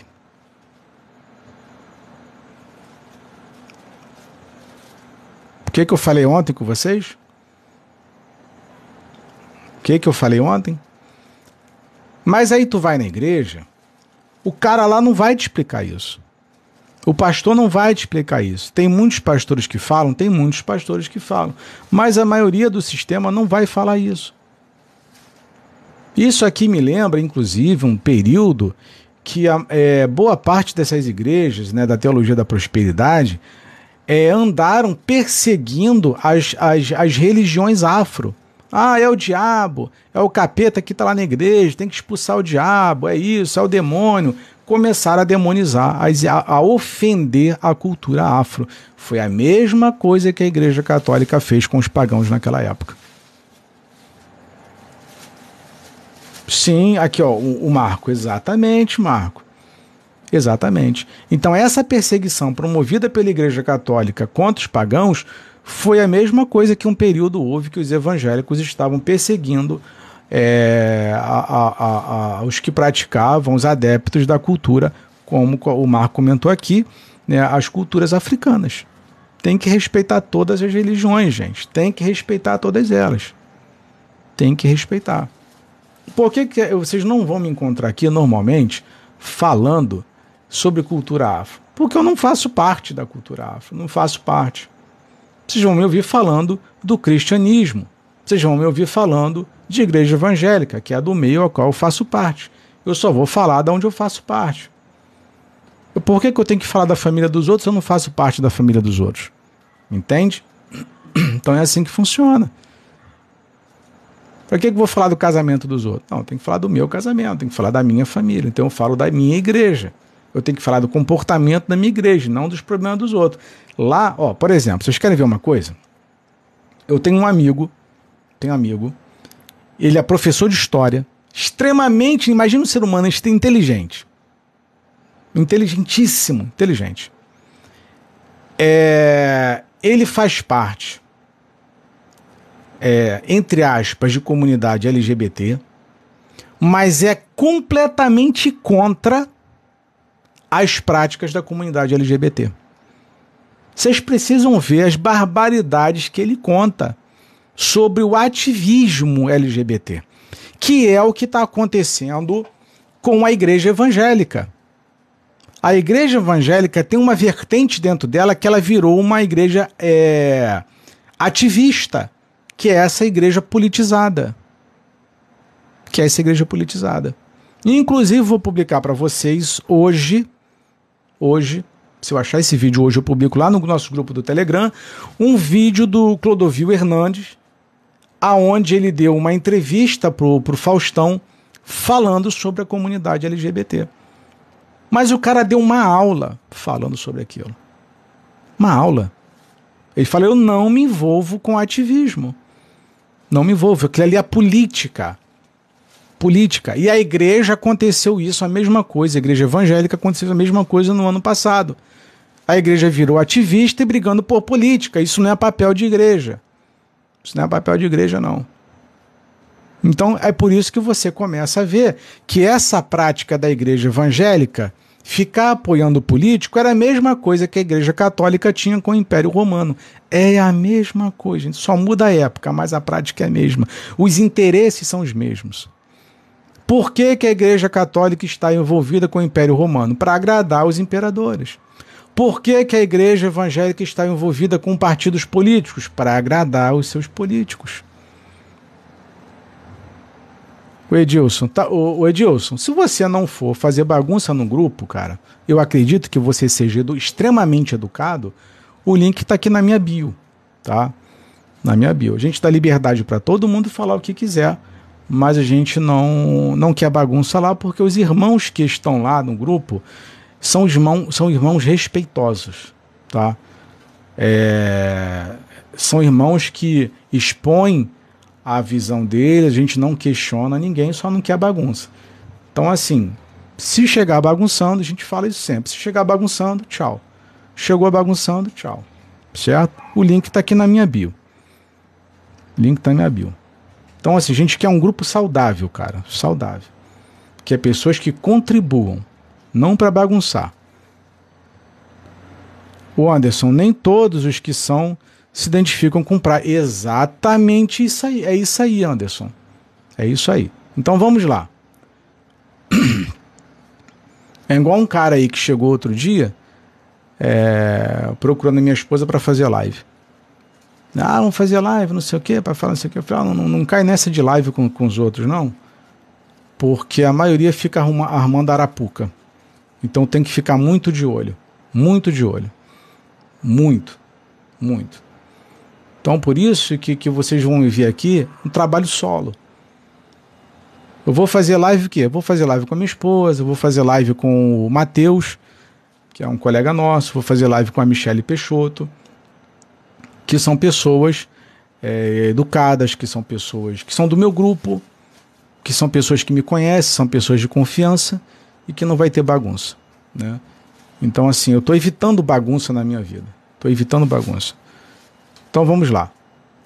É...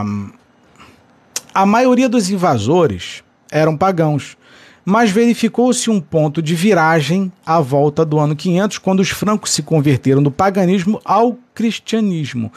Com a conversão dos lombardos arianos e dos pagãos anglo-saxônicos à volta do ano 680, o cristianismo passou a dominar quase por completo o espaço cultural da Europa Ocidental.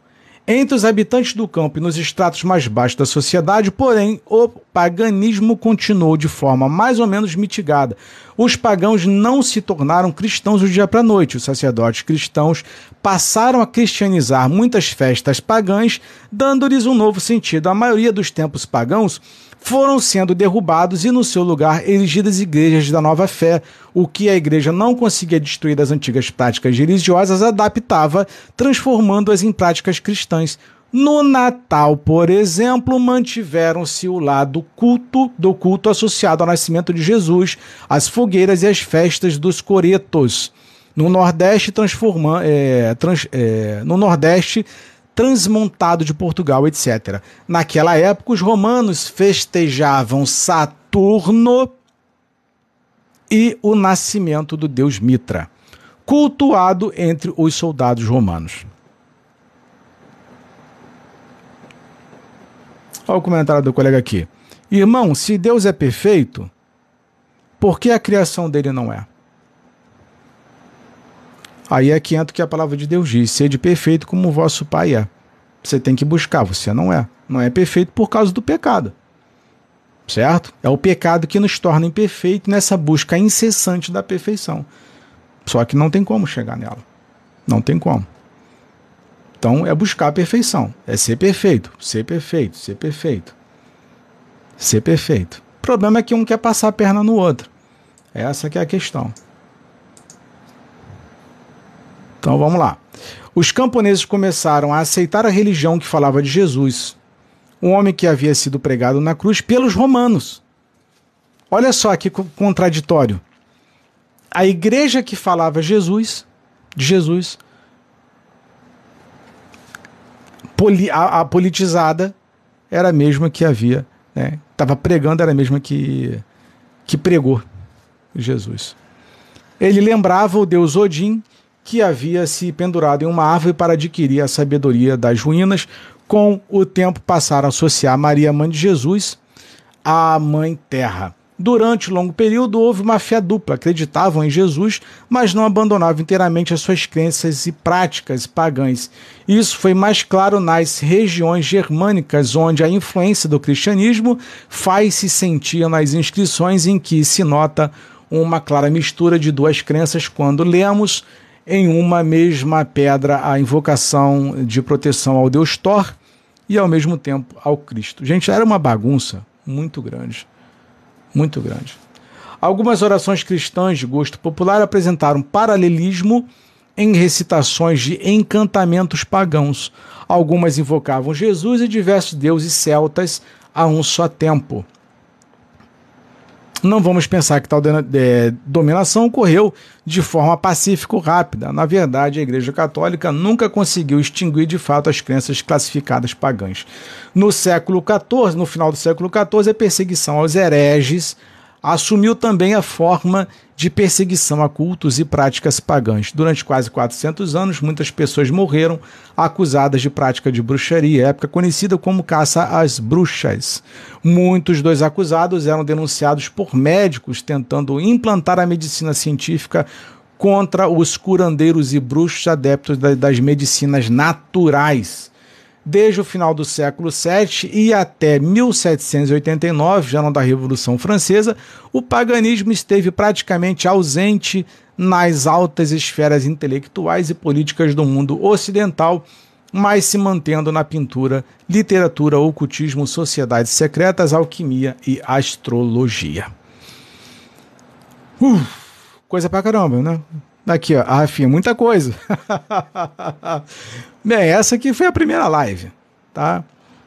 É a primeira. Mas a segunda aí a gente vem com mais informações para vocês, certo?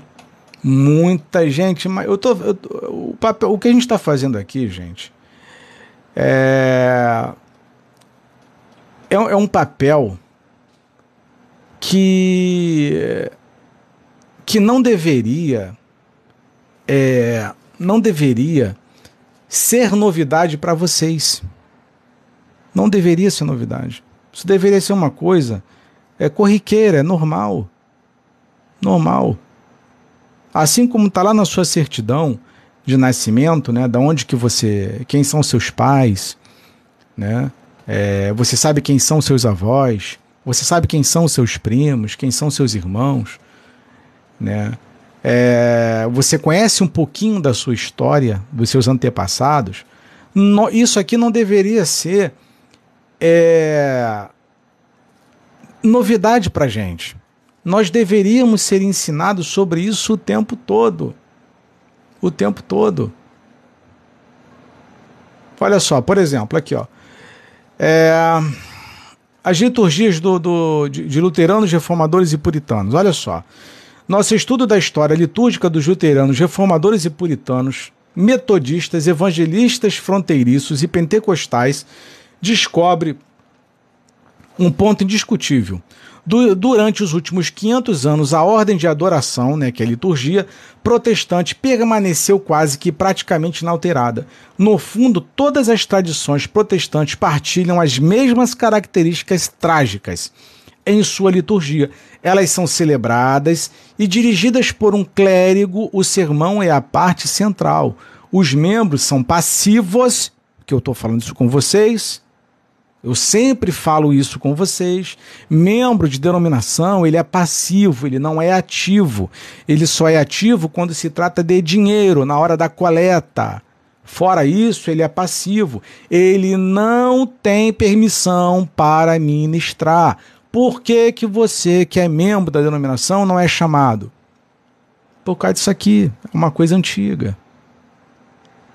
Tem irmãos que nunca vão ter oportunidade para pregar. O irmão está lá há 20 anos, há 30 anos, não vai ter oportunidade. Porque é passivo, não é ativo. Só é ativo quando se trata de dinheiro. Os reformadores fizeram muitas alterações na teologia do catolicismo romano, mas em termos de prática real, eles fizeram quase nada em relação ao aspecto litúrgico. Apesar dos muitos é, tipos de igrejas protestantes surgidos no contexto da história da igreja, a ordem de adoração dominical continua a ser gravada na pedra. Resultado: o povo de Deus nunca consegue se livrar da camisa de força herdada do catolicismo romano. É isso que vocês têm, vocês têm que entender. É isso que vocês têm que entender. É uma camisa de força. Não dá, não dá para desmontar o sistema. Não dá. Poderia aqui puxar para assunto de Apocalipse? Poderia. Por que, que o Apocalipse é necessário? Para poder pro provocar essa mudança aqui, para destruir isso daqui, para destruir esse sistema. Isso é um sistema. É uma camisa de força que te aprisiona, que aprisionou é, aos meus antepassados e que está aprisionando as pessoas nos dias de hoje. Por isso que é tão difícil lutar contra o sistema religioso.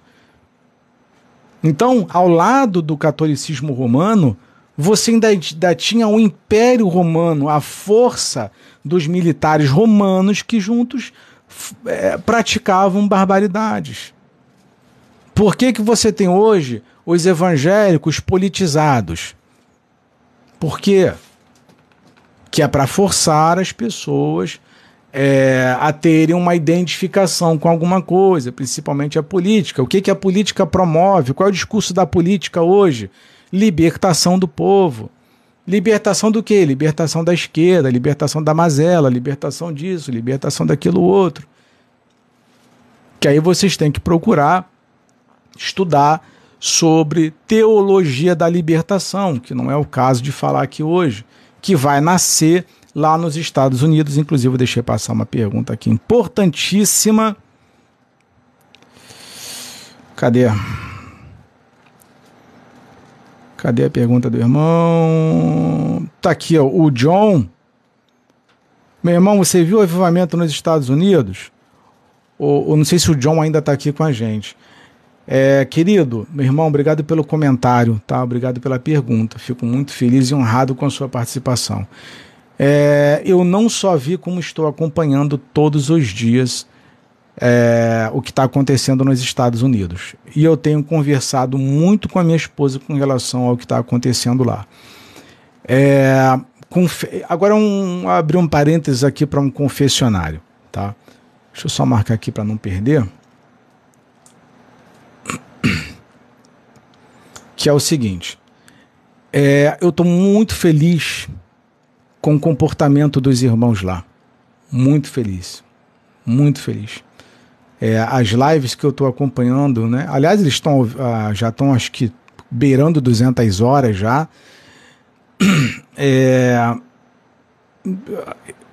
se houve ou se está havendo o avivamento individual, coletivo, eu não sei mas uma coisa eu tenho certeza absoluta e de uma outra coisa eu tenho medo. A primeira é que o comportamento dos irmãos nos Estados Unidos, na, lá na, na, na faculdade, na universidade, é, está tomando forma nos noticiários.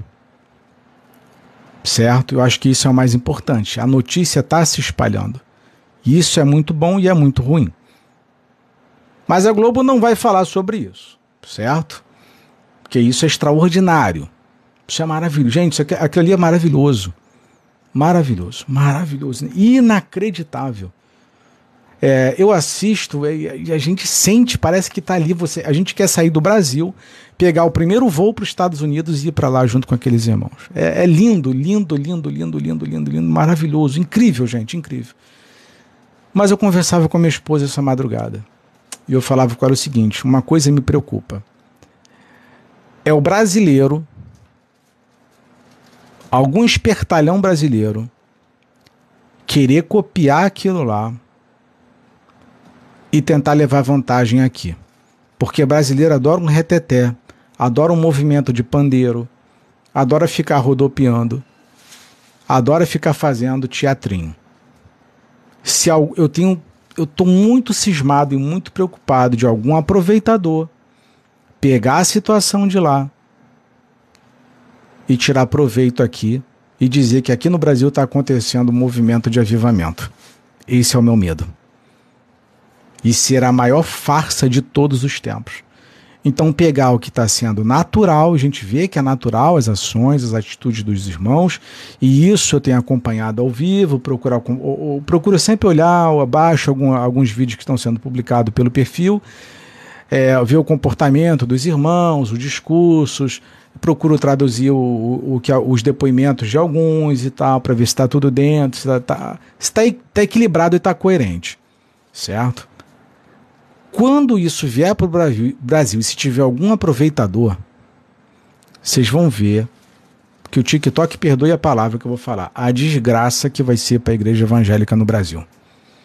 É isso que eu estou muito cismado. Muito preocupado, vocês não têm noção. Porque já se fala de avivamento no Brasil desde o ano passado, na época da política. Os mesmos que falaram que viria um avivamento no Brasil foram os mesmos que falaram que Bolsonaro ganharia e não ganhou. Então tá tendo muito charlatan, charlatanismo por aí. Certo? Então, para os caras pegarem lá, inventarem uma marcha para Jesus, com a pegada dos irmãos de lá e dizer que aqui teve um avivamento e ficar todo mundo rodopiando, vai ser um tal de enganação que vocês não, não, não queiram ver isso. Não queiram estar tá no meio. E o problema é que quando se faz esse tipo de movimento aqui, Aqui é muito oba-oba. E você vê que lá o comportamento tá tudo dentro de um equilíbrio, dentro de uma consistência, de uma seriedade. Tá tudo certinho. Você vê o passo a passo ali, sabe? Tá bonito, tá, tá dentro do equilíbrio do, do, do da ordem do Espírito Santo. Tá certinho, certinho tal. Até agora não tem nada que questionar os irmãos. Até porque, até por conta disso, também não fiz nenhum, nenhum tipo de comentário, nenhuma live. Eu estou aguardando mais alguns dias para ver até onde eles vão levar, o que, que vai acontecer, para aí sim me posicionar. Eu nunca fui aquele tipo de, eh, de, de influenciador, se é que eu posso me considerar influenciador, que pega e já sai falando: olha, gente, não sei o que, não, não. Espera. Espera. Deixa saturar até a informação, deixa passar. Mas depois eu vou lá, vou analisar e vou ver. Vou pegar o que, que os outros irmãos estão comentando nos seus canais, nos seus perfis, vou analisar um por um, vou ver o que a galera está comentando Vou fazer um resumão que eu falo para vocês. Gente, minha vida é um corte e costura. Pego tudo, reúno e tiro minhas conclusões daquilo ali. Eu estou esperando também a igreja aqui no Brasil ver o que ela vai fazer com relação a isso. Certo? Porque aqui a galera é muito movida por dinheiro. E lá você não está vendo isso. Você não está vendo. E o problema aqui é começar a vender ingresso para isso. Olha, você quer, você quer receber avivamento? Só pagar ingresso. Brasileiro é assim, é malandro. Mas enfim, é, eu tenho acompanhado sim. Tá? Inclusive, sempre que eu encerro as minhas lives aqui, a primeira coisa que eu faço né, é pegar e assistir a, ao irmão, aos irmãos lá na, nos cultos. Na, no caso, é, é lá está funcionando uma espécie de relógio, é, a gente chama no Brasil né, de, de relógio de oração, né? É, um revezamento, né? É, entra um grupo, fica ali algumas horas, sai, vem outro grupo e vai tendo esse revezamento ali para ninguém ficar cansado, porque ninguém vai ficar ali o tempo todo, né? Então vai tendo revezamentos. Então esse revezamento também estou acompanhando para ver se os grupos estão na mesma pegada. Enfim, mas tá, não, não tem que falar, não tem que criticar, não, muito pelo contrário, dá vontade de estar lá assim, sabe? É a, a Rafinha Jeitinho brasileiro. Eu tenho, olha, meu pai do céu. Mas deixa eu terminar esse parágrafo aqui, gente. Os reformadores fizeram muitas alterações no, na teologia do catolicismo romano, mas em termos de prática real, eles fizeram quase nada com relação ao aspecto litúrgico, apenas dos, é, dos muitos tipos de igrejas protestantes surgidos no contexto da história da igreja, a ordem da adoração dominical continua a ser gravada na pedra. Resultado: o povo de Deus nunca consegue se livrar da camisa de força do catolicismo romano. A reforma executou bem poucas mudanças na estrutura da missa católica. Como disse o autor, os reformadores aceitaram substancialmente o antigo modelo da adoração católica. As estruturas básicas de seus cultos foram praticamente adotados da ordem medieval. Os reformadores produziram uma tímida reforma de liturgia católica. Sua principal contribuição foi a mudança do enfoque central. Nas palavras de um erudito, o catolicismo, abre aspas, o catolicismo surgiu, é, seguiu o caminho dos cultos pagãos, tomando o ritual como elemento central de suas atividades, enquanto que o protestantismo seguiu o caminho da sinagoga ao colocar o livro no centro ah, de seus cultos. Lamentavelmente, nem o catolicismo nem o, o protestantismo tiveram êxito em colocar Jesus Cristo no centro de suas reuniões. Sim, o livro substituiu a Eucaristia e o pastor substituiu o sacerdote. Portanto, em ambos os casos, há um homem dirigindo o povo de Deus, deixando-o na condição de espectador mudo. Repito. Portanto, em ambos os casos, há um homem dirigindo o povo, que é o, o bispo, pastor, apóstolo, seja lá o que for, deixando-o na condição de espectador mudo. O povo fica mudo. A centralidade do autor do livro nunca foi tão pouco res, é, resposta reposta em seu devido lugar. Assim, os reformadores falharam dramaticamente em assinalar o ponto nevrálgico do problema original, uma adoração dirigida por um clero e assistida pelo leigo passivo. Então, não é surpreendente o reformador ver a si mesmo como católico reformado. Então, é, inclusive respondendo o, o, o sobre o, o, trabalho dos irmãos nos Estados Unidos, vocês não veem isso daqui que está acontecendo lá. Tá? Como é que é? O Búzios, um erro a sua generalização. Bom, pelo jeito você chegou agora. Pelo jeito você chegou agora. Entendeu? É isso que eu falo, gente. Se você pega a live pelo meio, pelo final e faz um comentário, é óbvio que eu não posso é, julgar a pessoa que chegou. É, por exemplo, é a mesma coisa que você chegar num, num culto, né, uma missa, num culto, na hora que o cara tá pedindo o, o dízimo oferta. Todo dia tu chega na hora que o cara tá pedindo dízimo oferta. Aí você fala, pô, esse cara só pede dinheiro, todo dia que eu venho aqui ele tá pedindo dinheiro. Claro, tu só chega na hora que o cara tá pedindo dinheiro. Aí eu falo a mesma coisa pro Búzios aqui. Claro, você chega na hora que eu tô falando sobre isso. Se você tivesse chegado no, no, no início da live, você veria que eu não estou generalizando absolutamente nada e que o assunto não é generalizar. O assunto é simplesmente teológico e falar sobre paganismo e catolicismo. Só isso. Cristianismo, aliás. Paganismo e cristianismo. Então chega o cara aqui e faz o comentário desse. Mas beleza, não tem problema algum. Então, gente, essa foi a nossa primeira live, tá? Sobre o cristianismo pagão. É, como que funciona, como que se dá, esses aqui são os primeiros passos. E depois nós vamos nos é, aprofundando mais em, em outros assuntos, certo? Eu não vou ficar também batendo muito nessa tecla de liturgia, é, porque isso aqui é bem maçante, sabe? É bem, é, é bem chato certo? Mas já na próxima live, é, eu vou falar a vocês um pouquinho sobre o sermão, como é feito as pregações, como são é, praticadas, é, como é realizada as práticas da construção do discurso, do sermão, que eu acho que vai ser bastante interessante é, para a gente entender o funcionamento de algumas coisas. Tipo, por que, que o pastor prega daquele jeito? Por que, que o pastor prega assim? Né? Então, é, isso é chamado, né, a, a, pregação hoje, né, o discurso, ele é a, ele é a vaca sagrada da, das igrejas. É a vaca sagrada.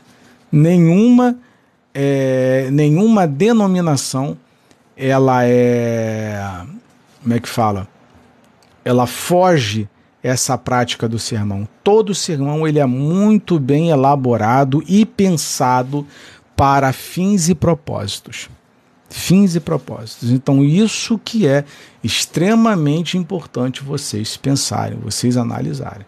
Então, como eu tenho falado aqui, é, por exemplo, uma, vocês têm que analisar, gente, é, é, começar a pensar algumas coisas. Por exemplo, movimento gospel com as canções. Esmiuça a letra. Pega a letra da, das canções. Veja se ali não tem nenhuma heresia. As pessoas estão confundindo, isso eu falo muito em casa. As pessoas estão falando assim: ah, eu vou, vou para a igreja adorar a Deus. Hoje é culto de adoração. Mas o que, que tem lá? Um baterista, um tecladista, um saxofone e outros instrumentos musicais. As pessoas confundem adorar a Deus com show ou com cantar. Adorar, gente, é uma coisa completamente diferente do que ficar cantando música de movimento gospel. Adorar não é cantar. Adorar é a forma como você se comporta, é a forma como. Tipo, o testemunho que você dá é uma forma de adorar. A forma como você se comporta em sociedade é uma adoração. A forma como você trata o seu irmão, o seu vizinho, é uma adoração. E, e nós estamos nos esquecendo disso. Aí você dá um mau testemunho na sua casa, você dá mau testemunho para os seus filhos, você é um péssimo marido, você é uma péssima mãe, você é uma péssima esposa, você é um péssimo filho. Aí você fala: Eu vou para a igreja adorar a Deus. Impossível. Você não vai adorar a Deus. Ninguém adora a Deus cantando. Você adora a Deus com as suas atitudes. É a maior adoração, gente, é a conversão sincera. Quando você se converte de verdade, por exemplo, quando Zaqueu se converteu, qual foi o primeiro discurso dele? Quando Jesus disse: Zaqueu, me convém hoje morar na tua casa. Quando Zaqueu se converteu, ele falou: Senhor, se eu defraudei, eu vou restituir quatro vezes mais. Aquela atitude de Zaqueu foi a maior adoração que Zaqueu poderia ter feito. Aquilo foi adoração. Ah, vamos adorar Deus com dízimos e ofertas. Gente, isso não existe. Aí você tem que estudar um pouco de, de Mamon, sobre o Deus Mamon, que é o Deus dinheiro. Aí você vai buscar como era que era feito o culto a Mamon para entender e interpretar de onde que saiu essa frase que a maioria das igrejas falam hoje. Vamos adorar Deus com dízimos e ofertas. Ninguém adora Deus com dinheiro. Ninguém. Isso não existe. Não isso é antibíblico, certo? Então você adora a Deus com o seu comportamento, com o seu bom testemunho, com as suas práticas no local de trabalho, com o seu namorado, com a sua namorada, em sociedade. Isso é, um, isso é adoração. Aí as pessoas olham para você e falam: caramba, você é diferente. Você é cristão, não é? Você é crente, não é? Não, porque pelo jeito que você fala, pela forma como você fala, pela forma como você se comporta, parece que você é crente. Então ali Deus está sendo adorado através do seu testemunho. Através do seu testemunho. Essa é a maior adoração que existe. Então não confunda, ah, vou para a igreja orar, é, adorar. Aí vai cantar, tá o baterista lá, tá alguém cantando lá e você fala que aquilo é culto de adoração. Então, modificar essa liturgia que foi denominada de adoração, ela está completamente equivocada. Não estou dizendo que não possa ser, eu estou dizendo que está equivocada. É isso, equivocada.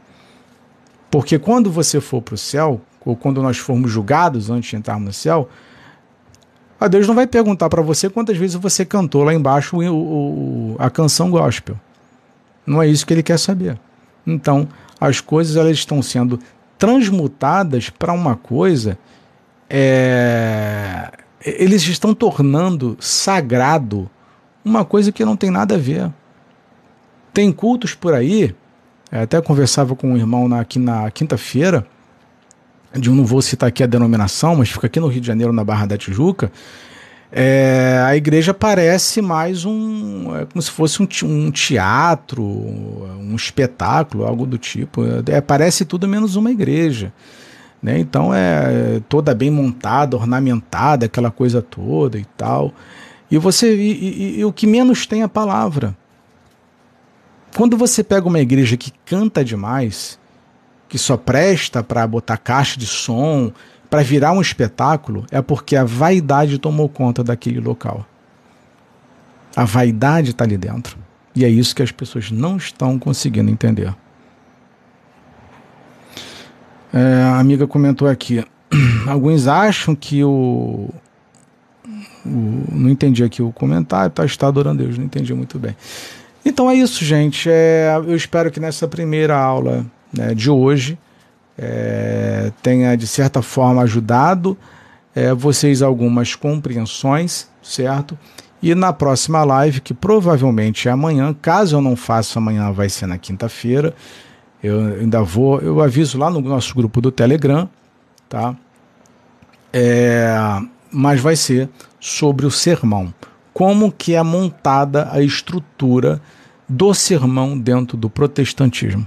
Eu acho que vai ser bastante interessante é, também vocês é, acompanharem esse tipo de. essa análise que a gente vai fazer, né? É, porque o discurso ele é talvez seja o ponto um dos pontos principais dentro da da, da cristandade hoje e vai, vai trazer muita luz para vocês muita luz é, um comentário aqui do. Ó, oh, Marco, para mim a igreja devia ser um espaço de estudo.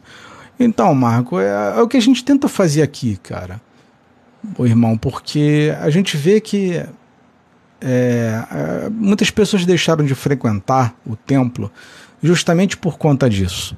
Né?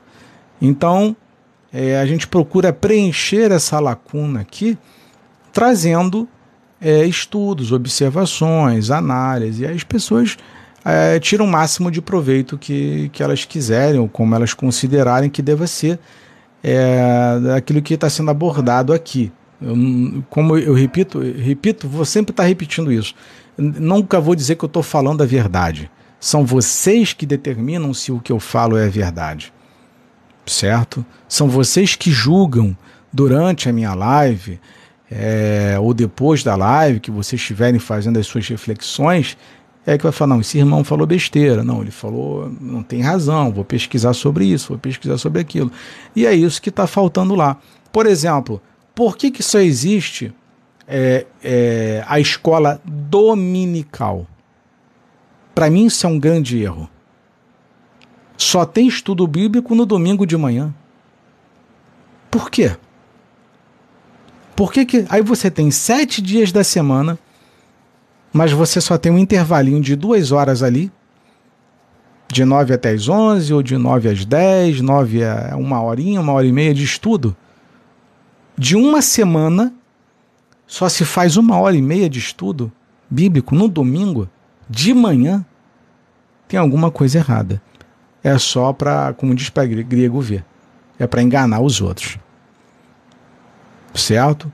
Por que, que tem mais culto do que mais estudo? Por que, que, por que, que se canta mais do que se estuda mais? Olha o que a irmã comentou: o estudo é pessoal. Muito bem.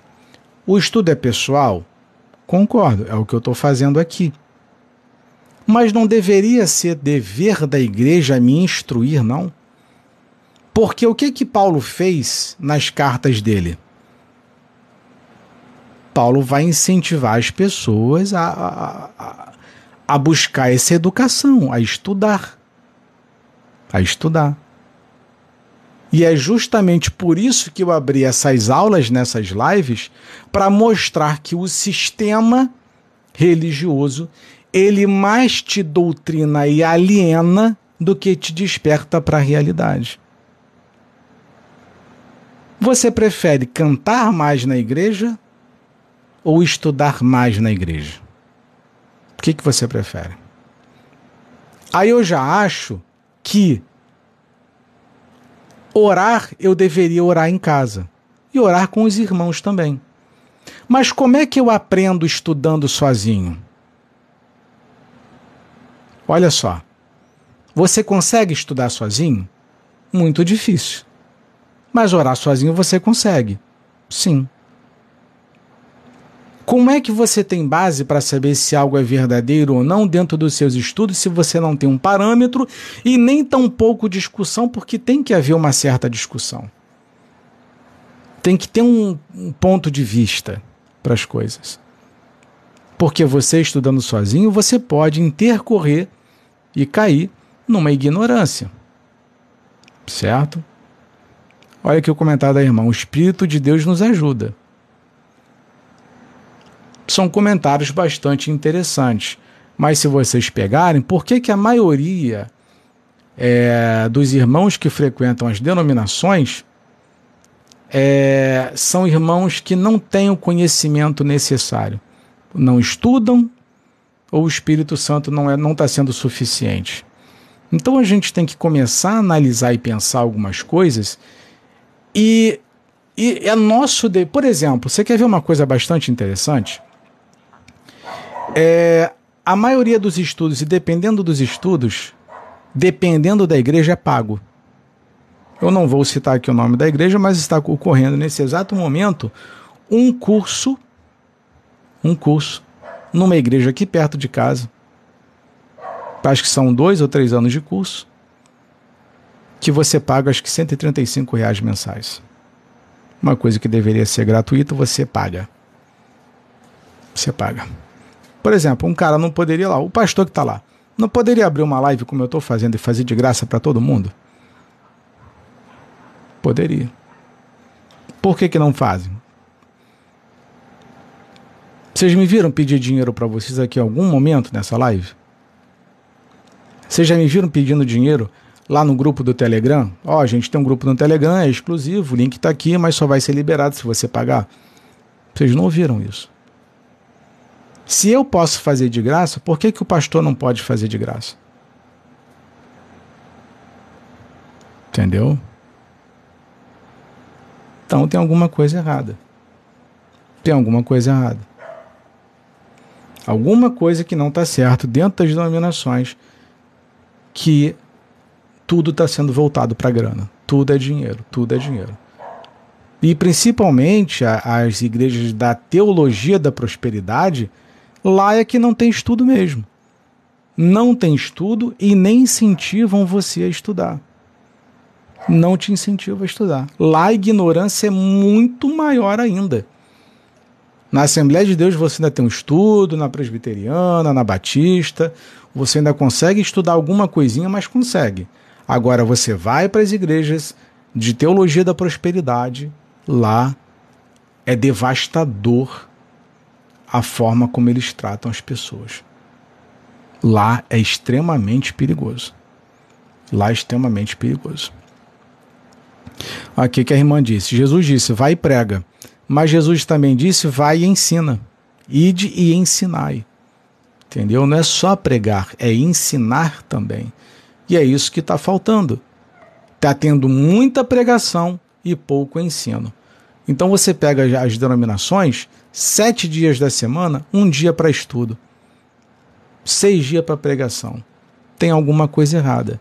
E é isso que a gente está estudando aqui para poder chegar a essa conclusão no final, de mostrar como a camisa de força nos aprisiona e é muito difícil sair dela, se libertar dela. Muito difícil. Mas o intuito aqui não é de mostrar para vocês, ah, tem que sair da igreja? Não tem que é, deixar de praticar as liturgias? Não, a finalidade não é essa. A finalidade é aprende. Só fica sabendo como o que é e como que é, como que funciona. Não tem coisa pior, gente. Não tem coisa pior. Por exemplo, você pega eh, histórias de órfãos, né? De, de, de jovens, de mulheres, de homens, de crianças, é, que nunca descobriram quem são seus pais de verdade. Eles carregam aquela dor. E é muito ruim, eu não sei como as pessoas conseguem se conformar de estar dentro de uma denominação e não se importarem de onde que saiu aquilo ali. Por que, que é assim? Por que, que é assado? Eles se conformam, simplesmente pega, senta e está tudo certo. Eu nunca vi isso. É igual você vai no consultório médico. Você vai lá, você pede um. Uh, doutor, estou com, com esse problema, esse problema, esse problema. Aí o cara pega, passa. Aí você nunca pergunta: Isso aqui tem algum efeito colateral? Não. Aí você pega, toma, passa mal. Aí você volta no médico. O médico, ah, isso aqui é o efeito colateral. Mas por que, que você não perguntou? Por que, que você não perguntou? Então as pessoas não têm o hábito de perguntar absolutamente nada, cara. Nada, nada, nada, nada, nada, nada, nada. Nada, nada. O mundo está passivo. As pessoas estão aceitando tudo de forma passiva e pacífica.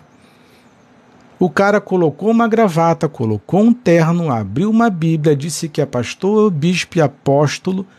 Acabou, ele já é inquestionável ele pode fazer as maiores barbaridades e, e, e, e, cretinices que ele não vai ser questionado.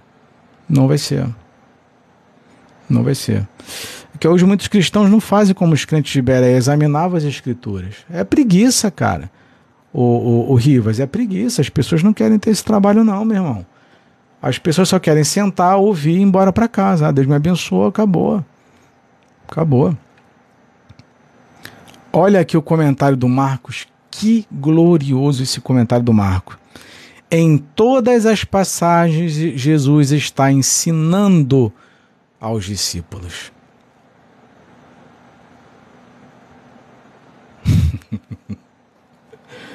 É, é por isso que eu gosto das lives, porque aparecem uns irmãozinhos assim que vêm do céu enviado por Deus para mandar uns comentários maravilhosos como esse. Que ilustra, que, que deixa mais nobre, que sabe, que, que deixa melhor a live. Isso é maravilhoso. Pô, pudesse te dar um abraço, Marco. É exatamente isso aqui que você comentou. Jesus sempre estava ensinando. Sempre ensinando, sempre ensinando. Sempre... E hoje eles não querem ensinar. Por quê? Porque sabe que se ensinar você tem autonomia. Se você tem autonomia, você não é escravo deles. É isso daí. É isso daí. Então, gente, obrigado pela companhia, pela presença de todos vocês. Então, não esqueçam, tá? A segunda parte do nosso estudo sobre paganismo e, e cristianismo, nós vamos falar sobre a estrutura do sermão. Do sermão. Se for possível, se for possível, eu vou trazer aqui é, alguns exemplos de pregações de, de, de, em texto, claro, né, para não dar nenhum tipo de problema, e vou ler para vocês algumas pregações, das mais absurdas às mais equilibradas, tá bom? Então vamos lá, gente. Eu agradeço a todos vocês a presença, a compreensão, ao carinho, aos comentários, tá? Quem quiser é, fazer parte do nosso grupo no, no Telegram, que o grupo está crescendo bastante, como eu disse. Estou muito feliz pela presença dos irmãos lá. Sempre que posso, já tem muita gente, já tem quase 500 pessoas. É, acompanhar o que todo mundo publica lá está sendo bastante complicado para mim. Minha esposa que fica mais ativa lá, está respondendo mais. Hoje eu também, ontem, hoje tirei um pouco mais do tempo para responder é, a, a alguns irmãos mas a gente sempre que pode tá tô acompanhando tudo que os irmãos publicam lá e estou muito feliz. Eu acho que foi a, a, a atitude mais assertiva que, que eu tive, é, é, que minha esposa comentou que foi abrir um grupo no Telegram de encontrar irmãos tão maravilhosos, tão incríveis. Isso foi extraordinário para mim. É, esse grupo do Telegram tem sido uma, uma benção, sabe? A gente ouviu os relatos, ouviu os, te os testemunhos, está presente ali com os irmãos, está em comunhão, né? vai de de manhã até altas horas da madrugada junto com os irmãos. Isso tem sido, é, para mim, em 2023, um grande presente, sabe? Então, É, eu só tenho a agradecer, primeiramente, a, a educação. Eu acho que sem educação a gente não conseguiria ter um grupo né, onde as pessoas são educadas, é, são respeitosas, é, e cada um com as suas opiniões e divergências, é, todo mundo se respeita, todo mundo se, se trata com educação. Eu acho que, que isso é o mais importante. Né? E isso tem sido mais legal. Né? Isso faz a gente. Até minha esposa cobra, vai lá, dá uma olhada lá, vê, vê o pessoal, está tudo bem, não sei o quê. Então acho. Só queria agradecer a todos os que estão lá presentes com, com a gente, viu? É... Posso saber que livro é esse que está lendo? São vários livros, irmã. Inclusive, são livros que eu já tenho publicado, é, irmã Josilene, lá no nosso grupo do Telegram. Tá? O link está aqui na, na descrição, está na bio da, do meu perfil. Você entra lá. É, todos os livros que eu leio aqui, eles estão compartilhados lá. Todos os livros. Não, eu não faço questão de segurar livro nenhum. Todos os livros estão lá. Tudo. Então toda hora eu pego um livro. Né? Claro, a gente publica com cuidado para poder eles não ficarem perdidos ali. Né? Mas é, todos os livros que eu tenho que posso, eu publico lá no grupo pro, para os irmãos que quiserem, até para gente para ficar armazenado mesmo lá, né, como se fosse uma é, como é que fala, uma espécie de baú, né, para guardar ali uma estante virtual, né, para deixar guardado, arquivado o nosso material. Então tudo que eu leio aqui ele é compartilhado. Por exemplo, na live de ontem eu compartilhei praticamente todos os materiais é, todos os links de matérias que foram lidas na, na live de ontem, que nós falamos sobre é, Marrocos, né, a Síria, Marrocos não, perdão, Turquia, Síria e, e Amazonas. Né? Ah, lembrei que eu ia falar. Antes de eu fechar a live. Antes de eu fechar a live. Vamos lá. Lembrei. Foi Renê, eu não lembro quem foi ontem eu não sei quem foi ontem que puxou o assunto do Elon Musk. Quem foi, apresente-se. Mas eu sei que alguém comentou ontem, eu não sei quem foi o primeiro que me perguntou: ah, o que, que você acha do Elon Musk? Não lembro quem foi. Eu ia fazer uma live sobre isso hoje, não fiz, mas eu vou aproveitar agora, mas vou fazer um vídeo sobre isso. Que foi o seguinte: nós lembra que nós só para encerrar, lembra que nós comentamos ontem sobre tecnologia e vigilância? Falei sobre microondas, falei sobre a câmera e microfone dos celulares, falei sobre geladeira, smart geladeira, falei sobre Google, estou para fazer uma live sobre Google também. É, falei sobre tecnologia de vigilância. Quem esteve na live ontem viu, assistiu e acompanhou tudo que eu falei. Inclusive, a live de ontem foi assustadora. Assustadora. Aí sai a notícia hoje, 14 de fevereiro, no jornal O Liberal, lá de Belém do Pará. Eu faço a live ontem, a matéria sai hoje. Olha só.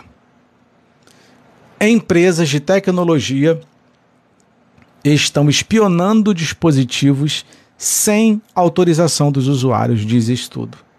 Os pesquisadores indicam que a coleta e transmissão de dados está sendo realizada sem consentimento dos usuários. Eu ainda brinquei ontem, eu falei: "Ah, lembra quando vocês dão permissão ali, quando vocês baixam o aplicativo, gente, esquece permissão, que ali é só um botãozinho de enfeite. A permissão já não significa absolutamente nada.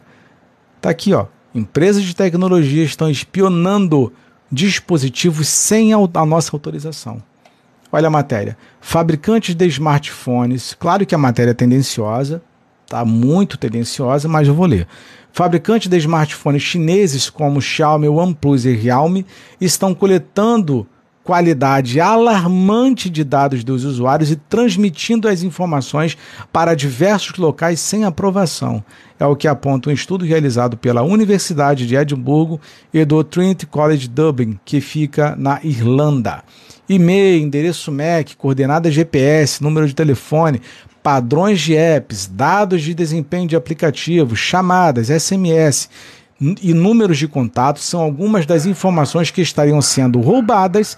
Os pesquisadores indicam que a coleta de transmissão de dados está sendo realizada sem consentimento dos usuários, além de que eles estariam enviando quantidade preocupante de informações de identificação pessoal para as fabricantes, operadoras de telefonia móvel chinesas e até para provedores de serviços como a Baidu.